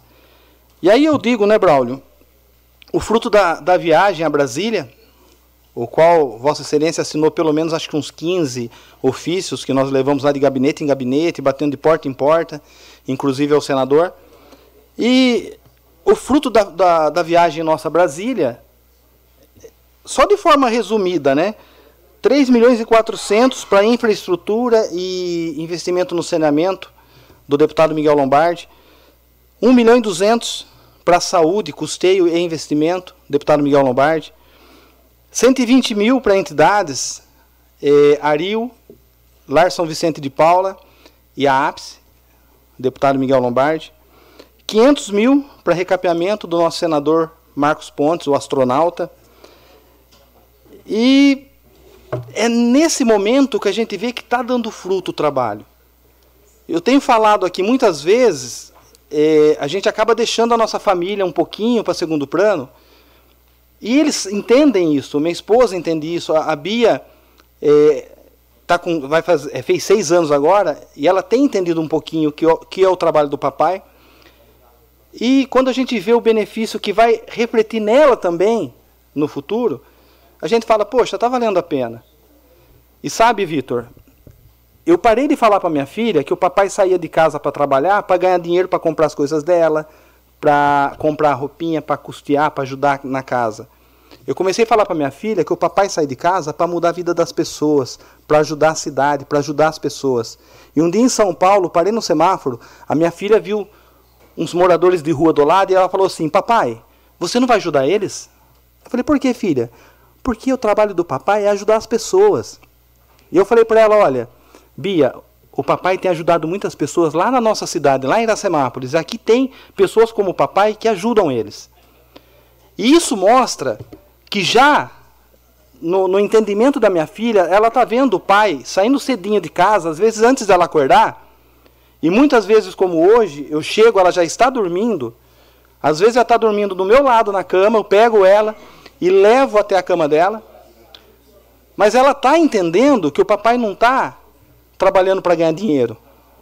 O papai está na missão de ajudar a mudar a vida das pessoas. E assim vai ser.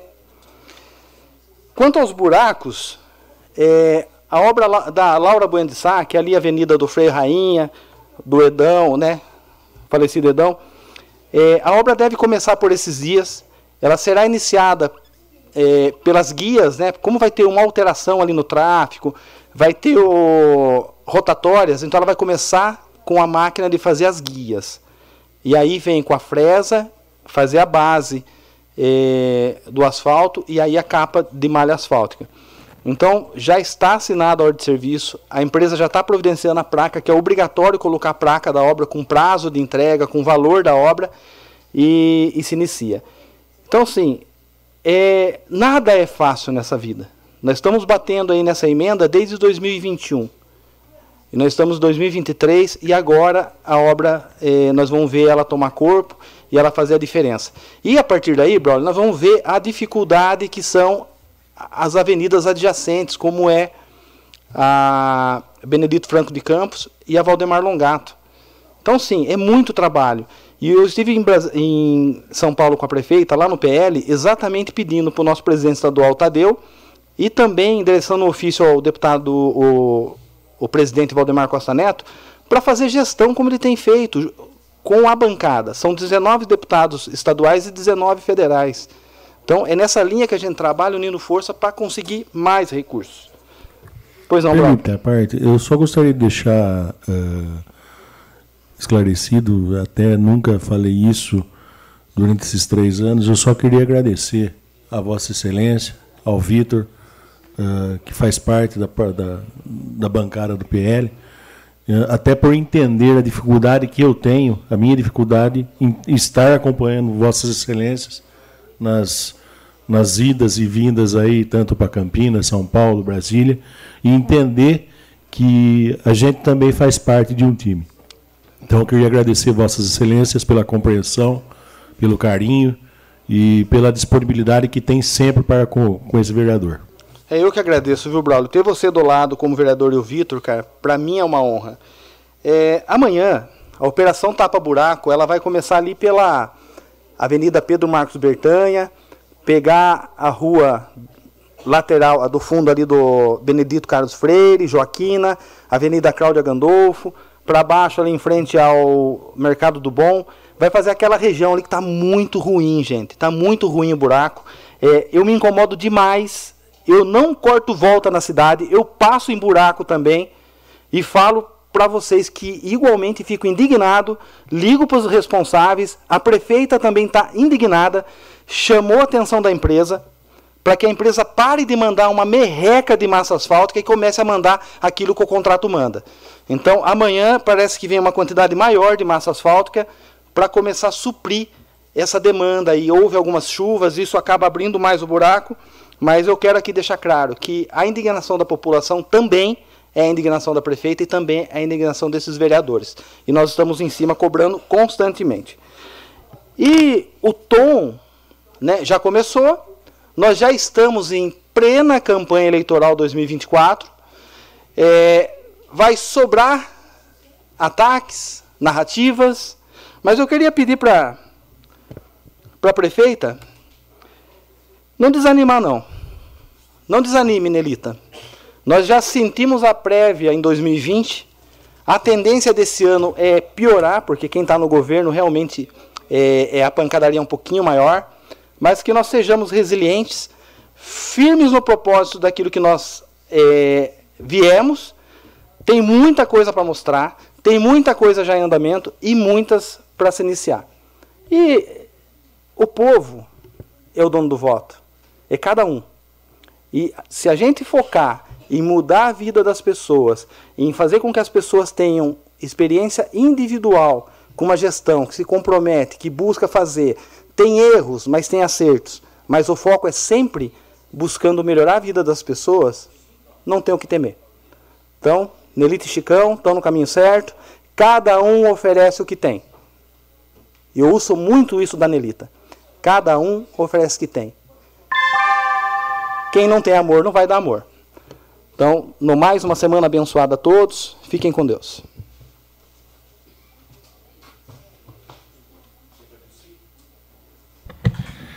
Com a palavra, o presidente dessa casa, Valdenito de Almeida.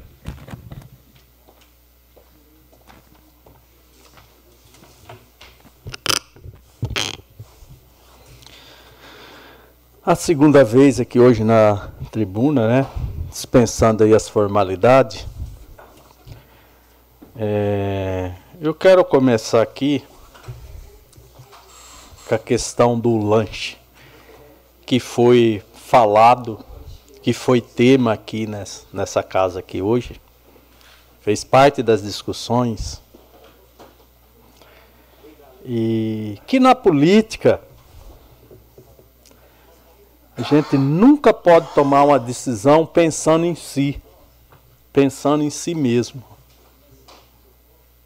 As decisões na política pensando no mínimo que tem mais pessoas numa maioria. Por exemplo, eu seria o único vereador que poderia aqui falar. Eu vou cortar o lanche, porque eu sou o único que não como. Até que qualquer um pode falar que o Valdenito, eu vi o Valdenito comendo lanche lá. Nunca vi. Mas eu não como é, é porque eu não quero Eu, tenho, eu faço uma alimentação à noite diferenciada, por isso que eu não como. Agora, eu não posso simplesmente prejudicar uma maioria que come, que vem direto. Hoje nós está aqui com dois projetos, nós está aqui às 10 e meia da noite. Se tivesse um projeto, nós ia aqui uma hora da manhã, já saímos daqui, meia-noite, uma hora da manhã.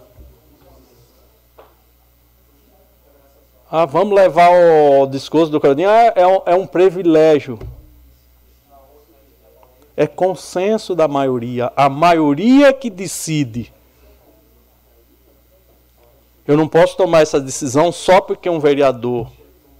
Se a maioria decidir, aí sim. Se não, eu não posso cortar o lanche dos vereadores.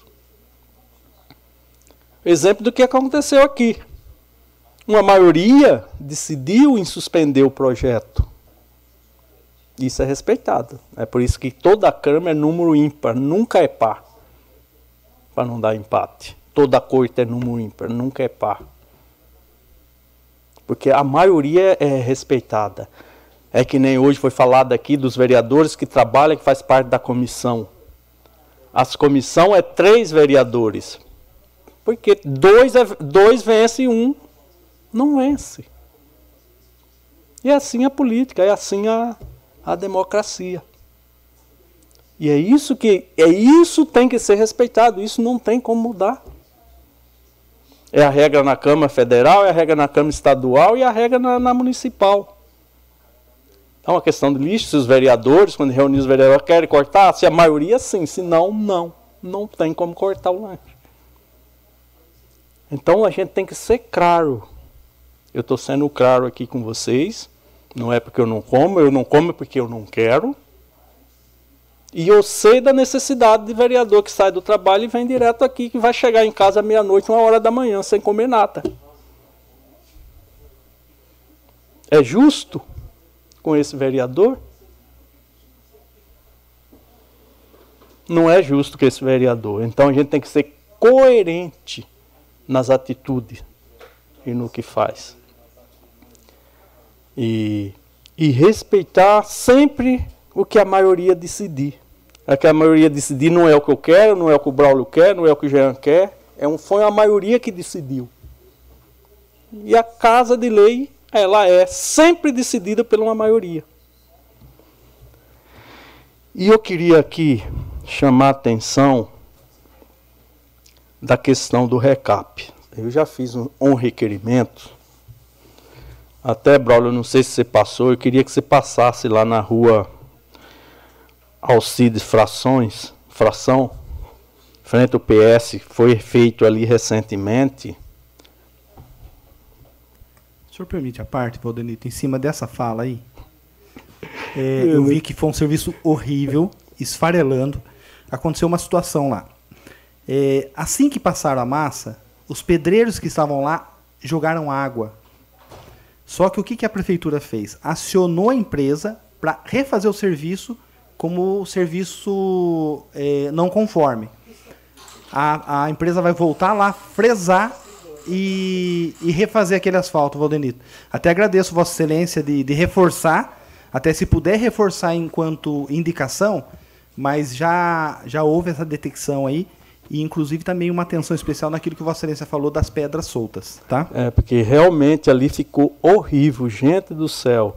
E ainda pior, eu não sei se fizeram meias, pressa, duas vizinhas lá me chamou, a altura do nome 220, 270, bola do céu. A mulher acabou de pôr um piso lindo na, na calçada. Chapiscaram tudo com piche. E ficou a, a sageta cheia das pedras, de, de, de pedra. Então aquele pedaço ali, gente, ficou muito horrível, muito, de, vamos dizer assim, é o verdadeiro serviço mal feito, porco, vamos dizer assim. Por isso que tem que ser reparado. Parabéns aí ao líder do governo que já falou que vai ser reparado, porque realmente ali precisa ser reparado. Permite a parte, presidente. Mas mesmo assim eu me comprometo com Vossa Excelência de estar tá passando lá para para dar uma olhada, tá? Tá, tá? Pode passar lá que você vai ver ali que realmente. E precisar para o gestor do contrato, o pessoal da prefeitura, porque essa, essa empresa que ganhou agora, a massa asfáltica é de, ruim, de, de má qualidade, porque é muita pedra, ela não fica um, asfalto liso. A outra, que nem já foi falada aqui na outra sessão, que fez antes, pode ver ali na subida da, da rodoviária, na padaria do, Cezinho, do Zezinho. Olha o serviço que foi feito ali. Um tapete lisinho. Agora, se você vê esses outros serviços, realmente, sem contar que fica aquele monte de pedra solta, as pedras que já está, porque está abrindo buraco, e, e pedra nova da massa de asfalto, que ele não fica liso, ele não, não fica compacto que pode causar acidente de bicicleta, de, de motos. Nós temos muitos motoqueiros nas nossas cidades. Então, por isso que eu, eu fiz já esse requerimento aí, né? É, e espero que realmente essa situação seja corrigida para que nós não venha aí é, ter um acidente com motoqueiro ou, motociclista, ou, ou alguém de bicicleta na nossa cidade por falta de, de, de, de um serviço de qualidade nessa questão. Eu também fiz um outro requerimento essa semana, ali, até eu quero que o líder do governo preste um pouco de atenção, ali na Alcide Frações, Capítulo Gonçalves de Lima. Aquele pedaço, antes ali da caixa d'água que tem a entrada, até a sorveteria. Ali é um pedaço que terra, é, tem grama, a turma está usando para jogar colchão, está fazendo. O que está acontecendo? Formou um buraco bem no, no fim dessa jeta e fica cheio d'água. Os carros passam jogam água em todo mundo. E a, as crianças, quando vêm da escola, ou atravessa na rua ou atravessa na lama, que nem estava chovendo esses dois dias. Então eu fiquei ali observando, eu fui lá, tirei a foto, tá até as fotos aqui na indicação que foi colocado hoje. É um pedaço ali de uns 20, 30 metros, vereador Ralf, para fazer a calçada, para ligar a calçada ali, de tirar aquela árvore que está plantada no lugar indevido, no pé do poste. Quando você passa ali, pare um pouquinho e observe ali. O senhor está falando vindo da da horta, pegando a sorveteria. Isso, para virar para a sorveteria que na mesa. Que tem um acesso do Isso, que lá. tem acesso. Tem, tem concreto só naquele pedacinho. Aí ficou um pedacinho antes e um pedacinho depois. Perfeito. É um pedaço pequeno que, que dá para fazer a calçada pública. E ali o poder público tem que fazer a parte dele, porque aquele pedaço ali é, é da prefeitura, é do poder público. Então ali é, as pessoas, quando está chovendo, passam no barro, encarem tudo a calçada lá da sorveteria, é produto de alimento. Então, requer um, um cuidado ali naquele pedaço. Então, realmente precisa atenção ali. Por último, eu quero falar que amanhã, dia 20, o líder do governo, o Raul faz parte, o vereador William também faz parte, o vereador Claudinho, junto comigo. A gente faz parte do, do Parlamento Metropolitano de Piracicaba. Amanhã é a primeira re, reunião temática que vai ter, aonde a gente vai ter oportunidade, na qual eu estou fazendo parte da mesa como primeiro vice-presidente, aonde a gente vai poder aí levar alguma pauta. A gente já tem uma pauta aqui para a região nossa, que é a pauta das cirurgias ortopédicas que hoje a Santa Casa não consegue atender a demanda. Tem um represamento muito grande de cirurgia ortopédia aqui no nosso município, para que realmente o município consiga encaminhar para o Hospital Regional de Piracicaba. Se nós fizer isso, aí a gente vai conseguir desafogar a Santa Casa e vai tirar as pessoas na fila de espera. Eu estou com mais algumas pessoas que me procuraram aí, que estão tá com várias cirurgias atrasadas não consegue fazer, porque assim, a Santa Casa, se você marcou, você está na mesa, não fez, as, não aplicou anestesia, se chegar um acidentado, ela suspende e vai cuidar do acidentado. A prioridade é o acidentado. E a cirurgia fica esperando para um outro momento. Sabe lá quanto tempo vai se marcar depois essa cirurgia ortopédia. Então, a gente hoje temos o hospital regional, A gente só precisa aí, junto com os demais municípios, Cordeiro faz parte do nosso município, mais Limeira, mais Engenheiro Coelho, para a gente tamo, vamos oficia, oficializar esse pedido amanhã, através do parlamento, para ver se a gente consegue levar para o Hospital Regional de Piracicaba. Uma parte, Gisiel, por favor. O presidente, é, pedindo a parte rapidão, se possível, permissão, é, acompanhar o pessoal que for para a reunião eu não sei se todos os vereadores vão, mas se tiver um espaço e houver a permissão de estar participando junto da, re, da reunião do, do parlamento. Do parlamento. Então, Gisele, amanhã a gente programou às 8, entre 8 e 8 e 20. Não sei se você consegue, eu vou, eu vou, ver com o pessoal e te dou um alô aí, ou se você vem, vem aqui. Vai ser, vai ser em que cidade? Cidade de Capivari. Capivari. É pertinho Perfeito. aqui, é meia hora, uns 20 minutos. É Perfeito. importante essa reunião, quem puder estar participando é importante. Do demais, uma boa semana a todos, que Deus abençoe.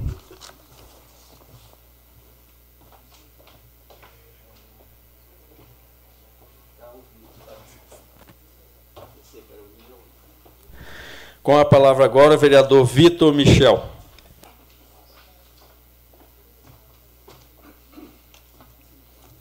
Mais uma vez, boa noite a todos, dispensando as formalidades. É, tivemos uma sessão um pouco tensa hoje, mas eu sempre tive essa convicção no meu voto e sempre deixei isso claro aqui na, nessa casa e para todos os, os meus amigos.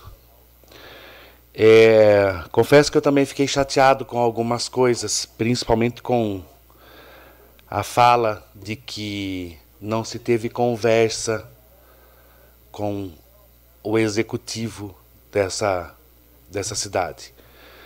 Sou testemunha, inclusive disponibilizei, e as reuniões aconteceram até na minha casa, com a bancada, para a gente discutir e fazer as conversas de como seria isso.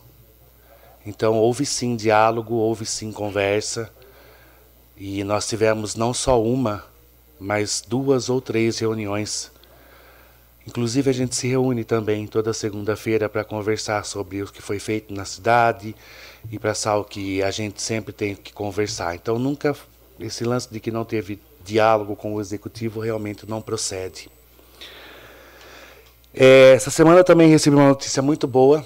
O deputado estadual Rafa Zimbaldi, a quem eu mando meu abraço, mandou uma verba de 200 mil reais para mim para mim não, né? Através de um pedido meu para o município, para a realização das cirurgias represadas no município. Cirurgias como vasectomia, laqueadura, hérnia e outras cirurgias vão ser feitas com esse com essa verba que está chegando no município. Eu sobre falar semana passada eu fiz uma crítica aqui sobre a parada gay e do mesmo jeito que eu critiquei, hoje eu gostaria de falar, não que eu concorde com isso, mas eu acho que é minha obrigação falar que aquela cena que foi divulgada na internet do polidense com a cruz de Jesus, com a graça de Deus, não foi feita no Brasil. Essa cena foi lamentável, não tiro isso, é deplorável essa cena, mas ela aconteceu nos Estados Unidos, não foi aqui no estado de São Paulo, não foi na parada gay do Brasil que aconteceu isso. Foi lá nos Estados Unidos. Não tira o peso, não tira a, o ridículo que foi, mas ao menos a gente fica um pouco mais aliviado de, pelo menos nessa questão religiosa, a gente não ter tido esse deboche dessa, da comunidade. É, ao que nós estamos sabendo, as obras da nossa cidade estão correndo tudo de acordo com o que precisa correr, um pouco dentro do cronograma. Já a Laura Correia de Sá provavelmente essa semana já começa, né, Ralf? Essa semana ou semana que vem já está iniciando. É, o Santo Rossetti, eu não sei se vocês estão tendo a oportunidade de ver o Santo Rossetti, mas que obra maravilhosa que está sendo feito lá. É de tirar o chapéu a obra do Santo Rossetti numa qualidade de um. Meu, é, a gente que mora ali, que viu o abandono que estava aquele local e vê o que ele está se tornando, é, chega a ser emocionante. Permite a parte. Victor? Inclusive, eh, nas minhas indas ali por, por Santa Rosete, eu converso com vários munícipes do, do lado ali e o pessoal comenta que a hora que ficar pronto, como era uma coisa que estava parada, né? Vai movimentar bastante o bairro, vai valorizar o bairro. Você entendeu? Ah, o Ralf, como é corretor de imóveis, já falou aqui que o preço dos imóveis vão subir por causa da linha. Enfim, vai trazer segurança né, para os munícipes ali que, que moram ao redor ali. Enfim, o pessoal está gostando. Sobre a minha fala aqui ainda hoje sobre o aumento do salário, eu disse o seguinte e repito, tá? É, quando a gente se propõe a ser vereador, antigamente era sem salário. Hoje eu sei que a lei não permite isso, né? Mas em nenhum momento eu falei também que eu não preciso desse salário. Umas pessoas já me disseram, ah, então por que, que você não doa o seu salário? É, eu acho que cada vereador aqui sabe o que faz com o salário que recebe. Eu não tenho obrigação de falar o que eu faço com o meu, mas eu tenho pessoas que eu tenho certeza que agradecem o que eu faço com ele. Pessoas que cuidam de animais, pessoas que precisam de alimento, é daí que a gente tira. É com esse trabalho, é com esse dinheiro que a gente faz esse trabalho. E em relação a estar na rua, eu sei que às vezes eu não estou tão presente na rua, eu não nego isso. Mas como o vereador Braulio disse, graças a Deus a gente consegue resolver as coisas às vezes dentro da nossa própria casa. Porque a equipe de trabalho da nossa gestão, eles resolvem as coisas bem rápido. Quando dá para resolver, eles resolvem bem rápido, principalmente serviços urbanos. Eles correm bastante com isso. E eu só tenho a agradecer, de verdade, agradecer a Deus por tudo que está acontecendo na nossa cidade, por tudo que ainda vai acontecer. E eu volto a dizer: só não vê quem não quer. Só não vê quem não quer. Então é isso. Eu desejo a todos uma excelente semana. Que Deus abençoe a cada um de vocês. E uma boa noite. Com a palavra, vereador, vice-presidente William Ricardo Mantes.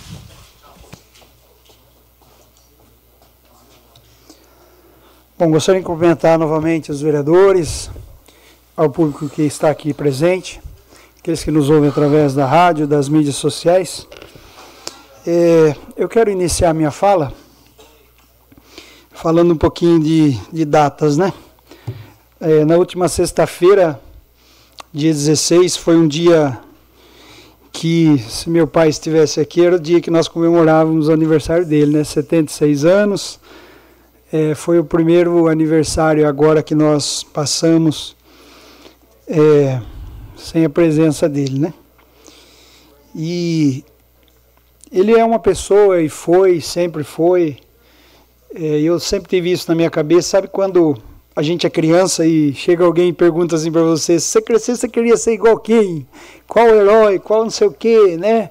É, a gente, quando eu, eu conheço assim tantas músicas, né? Até pelo fato da igreja evangélica e a gente teve muitos acampamentos na, na no centro de oração em Maús, em Limeira, quando a gente pertencia à região de Limeira, e um tecladista muito assim sábio, ele inventou uma música é, que chamava o Melô do Guaraná, né? E foi um negócio interessante. Ele fala, cantava essa música, mas outras também. E, e a música falava assim que o meu super-herói, né, o meu, meu herói não era o Superman, não era né, o Homem-Aranha, o Batman, né? Mas era Jesus. Por quê? Porque como o próprio apóstolo Paulo diz que a gente precisa imitar ele porque ele imita Jesus, né? A gente também precisa ter isso. E eu vi muito isso na vida do meu pai. E aprendi com ele, graças a Deus. Né? Eu aprendi também né, que a gente precisa ter paciência, porque senão, quem não tem pavio, é, explode. Quando você explode, acabou. Dependendo da situação que acontece, você teve só essa oportunidade. Então, eu também gosto de um texto que próprio João, eu li aqui João 8 e não foi à toa, né, que eu li esse texto hoje aqui, porque eu gosto muito de, de quando a gente traz o conhecimento bíblico, e eu preguei isso nesse fim de semana, e eu disse que a Bíblia não foi feita para conhecimento, ela foi feita para nós vivermos ela. Porque se você ensinar o papagaio, ele pode até orar, rezar, mas ele também pode xingar. Ele também pode falar nome feio, como eu já conheço alguns que a gente vê na internet, né? Xinga, né? Então, não é dessa forma, a gente precisa ter conhecimento. E, e João capítulo 16, existe uma palavra de Jesus, no versículo 33, que ele fala que é, nós é, precisamos ter bom ânimo nas coisas que acontecem. Então, eu quero dedicar aqui esse dia 16 que passou, né, a figura do meu pai, que nos ensinou muito aí e nos ensina até hoje. É, no dia Permite 17... a parte, William. Pois não. Eu gosto de, de, de compartilhar isso aí, já falei várias vezes para Vossa Excelência. Meu falecido pai sempre falava assim, falou assim, olha, Júnior, muitas pessoas vão reclamar. São certas coisas que a gente tem que deixar passar. Mas o dia que o pastor Humberto entrar por essa porta e reclamar, aí a coisa tá feia mesmo. Então meu pai tinha muito respeito e carinho por, pelo pai de Vossa Excelência, viu? Obrigado, Preciso Bruno. compartilhar isso porque é sincero, sinceramente. Mas obrigado, Bruno. E no dia 17 também quero agradecer o pessoal que me deu a oportunidade de estar é, podendo ajudar aí o, o- a creche, né, Luiz Aldo de Oliveira, que a gente é, pôde estar ajudando ali o pessoal. E e eu queria dizer para a área de educação, incentivar as escolas, é, não é, é uma crítica construtiva, viu, Braulio? É, é fazer festas caipiras ao invés de festa junina. Eu sei que é no mês de junho, julho, mas por que, que eu estou dizendo isso? Porque há um desajuste muito grande. Eu não vou entrar assim, bem em detalhes nisso, mas há um desajuste, muito grande porque muitas pessoas não participam por questões eh, religiosas. Agora, quando você quer festa para a escola, é uma questão de você ajudar a PM, né? ajudar a escola. E todos nós temos, a, a- assim, gosta de ver, levar o filho, né? De... Então faça uma festa caipira, igual a igreja faz. A igreja faz festa caipira, não faz festa junina. E o que, que muda? Muda algumas músicas, muda a raiz, e não vai ser diferente. A criança vai brincar, né, vai fazer de tudo. Então, assim, eu não sou contra, né, enquanto tiver aí, mas eu, eu, eu sugiro que faça isso, porque você inclui. É só por isso. No dia 18, eu falei, né, 16, 17, no dia 18 foi o dia, né, o dia considerado do orgulho autista. E eu sou, assim, muito é, compadecido dessas coisas, porque eu vou dar um exemplo. Nós temos um casal haitiano na nossa igreja. Eles vieram do Haiti para cá, um país devastado em guerra. O Brasil foi o país que cuidou da segurança, né? E nós temos aqui um casal, e esse casal veio, veio outros casais, mudaram para outros lugares. Em Limeira tem bastante, mas tem um casal aqui. E esse casal, é, vieram os dois, e eles tiveram uma filhinha. E essa filhinha nasceu com TEA, né, com o, transtorno aí do, do espectro autista. E a gente vê uma dificuldade tão grande que, veja bem, não tem parentes aqui, não tem pessoas próximas, e nós abraçamos de uma forma, e nós temos outros casos lá de pessoas eh, da própria igreja, né, porque isso aí tem aumentado de uma certa forma. Mas eu acho que esse dia, né, o dia 18, foi um dia comemorado e de uma certa forma para que as pessoas vejam a importância do diagnóstico precoce. Porque existe um preconceito. E, e, e no domingo eu comecei a ver pessoas, nas próprias mídias aí, que são consideradas pessoas autistas de algum grau, de alguma forma, que hoje são pessoas muito bem-sucedidas.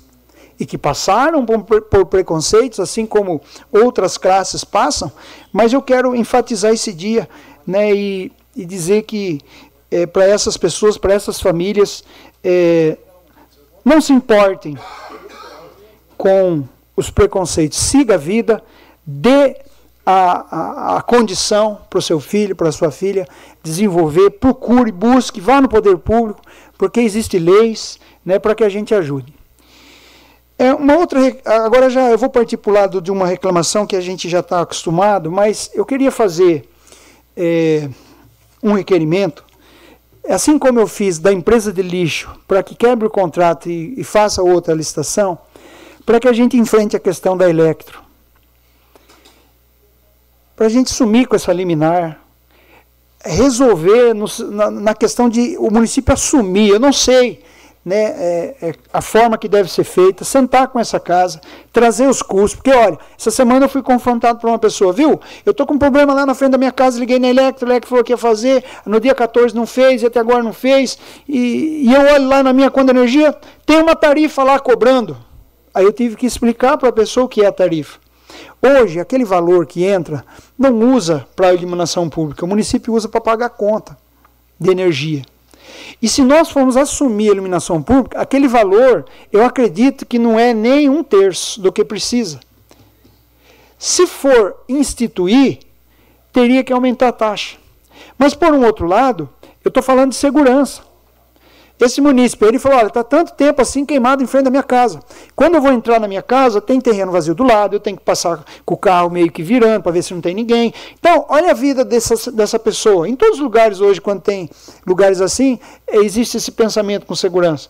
Então, a gente precisa assumir isso de, de todas as formas e acabar com esse problema e resolver essa situação seja assumindo mesmo com um terço só da arrecadação e tocar para frente ao longo do tempo a gente vai organizando. Porque eu estou pensando na segurança. Eu não estou pensando em seguir a liminar e ficar cobrando a Electro, que a gente sabe que não faz. Ela fica levando com a barriga. Espera ter 100, 150 pontos para vir aqui resolver, porque para ela é mais lucrativa do que ficar mandando a conta gota. Então a gente precisa assumir isso. Então eu faço esse requerimento conclamando aí a união de todos nós para que a gente é, corra atrás desse problema. E para terminar, no meus minuto aqui que falta, a gente hoje teve uma sessão é, na qual eu julgo que a gente podia sim ter conversado mais, mas é um fato que eu creio que não poderia se repetir porque a gente sentou para conversar. E pode ser que nós da mesa erramos em não chamar os 11 vereadores? Pode ser que sim. Só que nós confiamos numa palavra.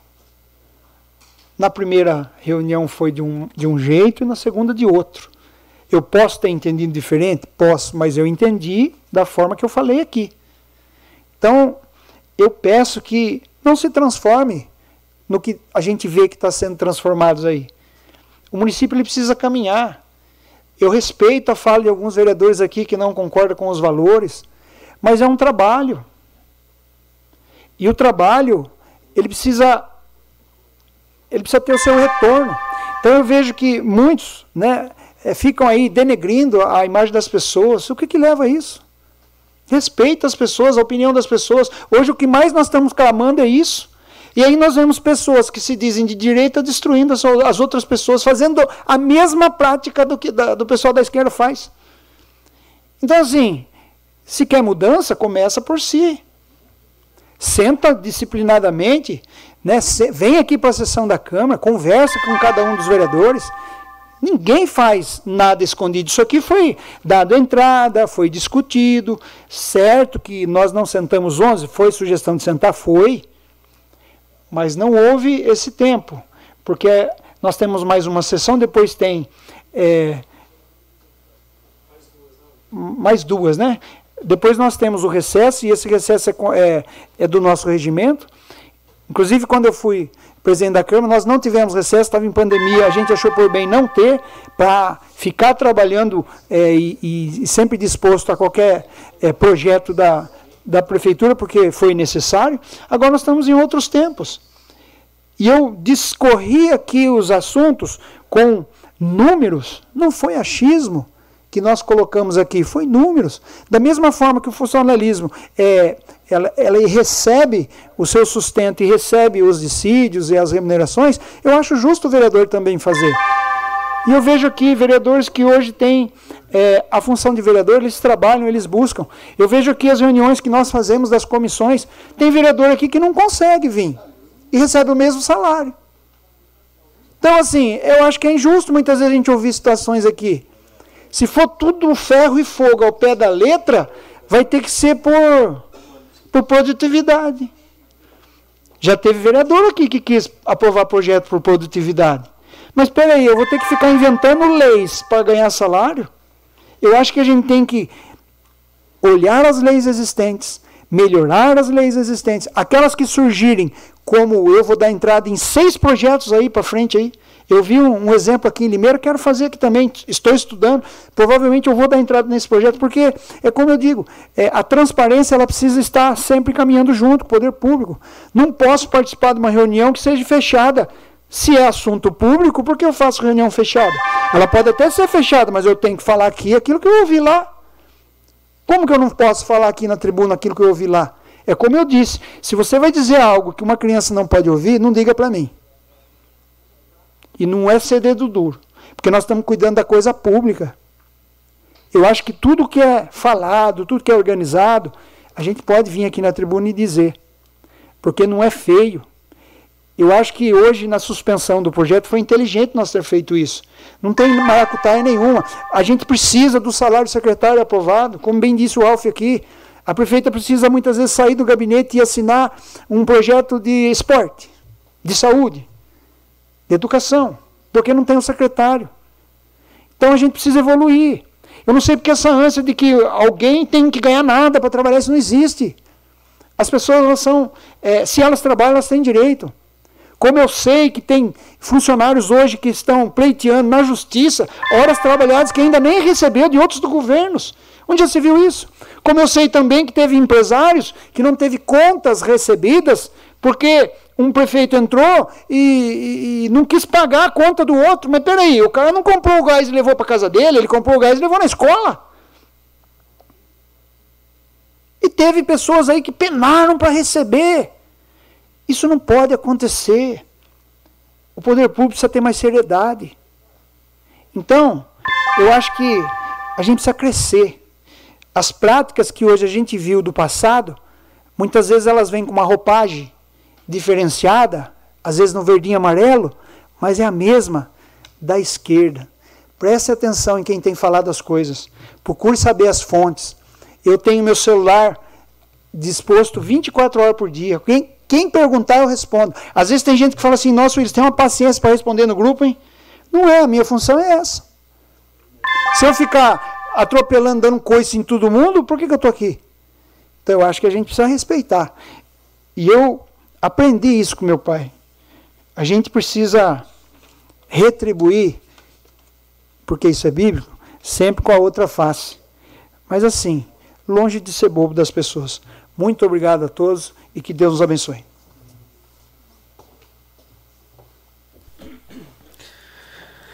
Não havendo mais nada a ser tratado, declaro em nome da pátria, com a graça de Deus, encerrada a presente reunião. Convocamos os senhores vereadores para a 21ª reunião ordinária, que será realizada em 26 de junho de 2023. Uma boa noite a todos e uma boa semana.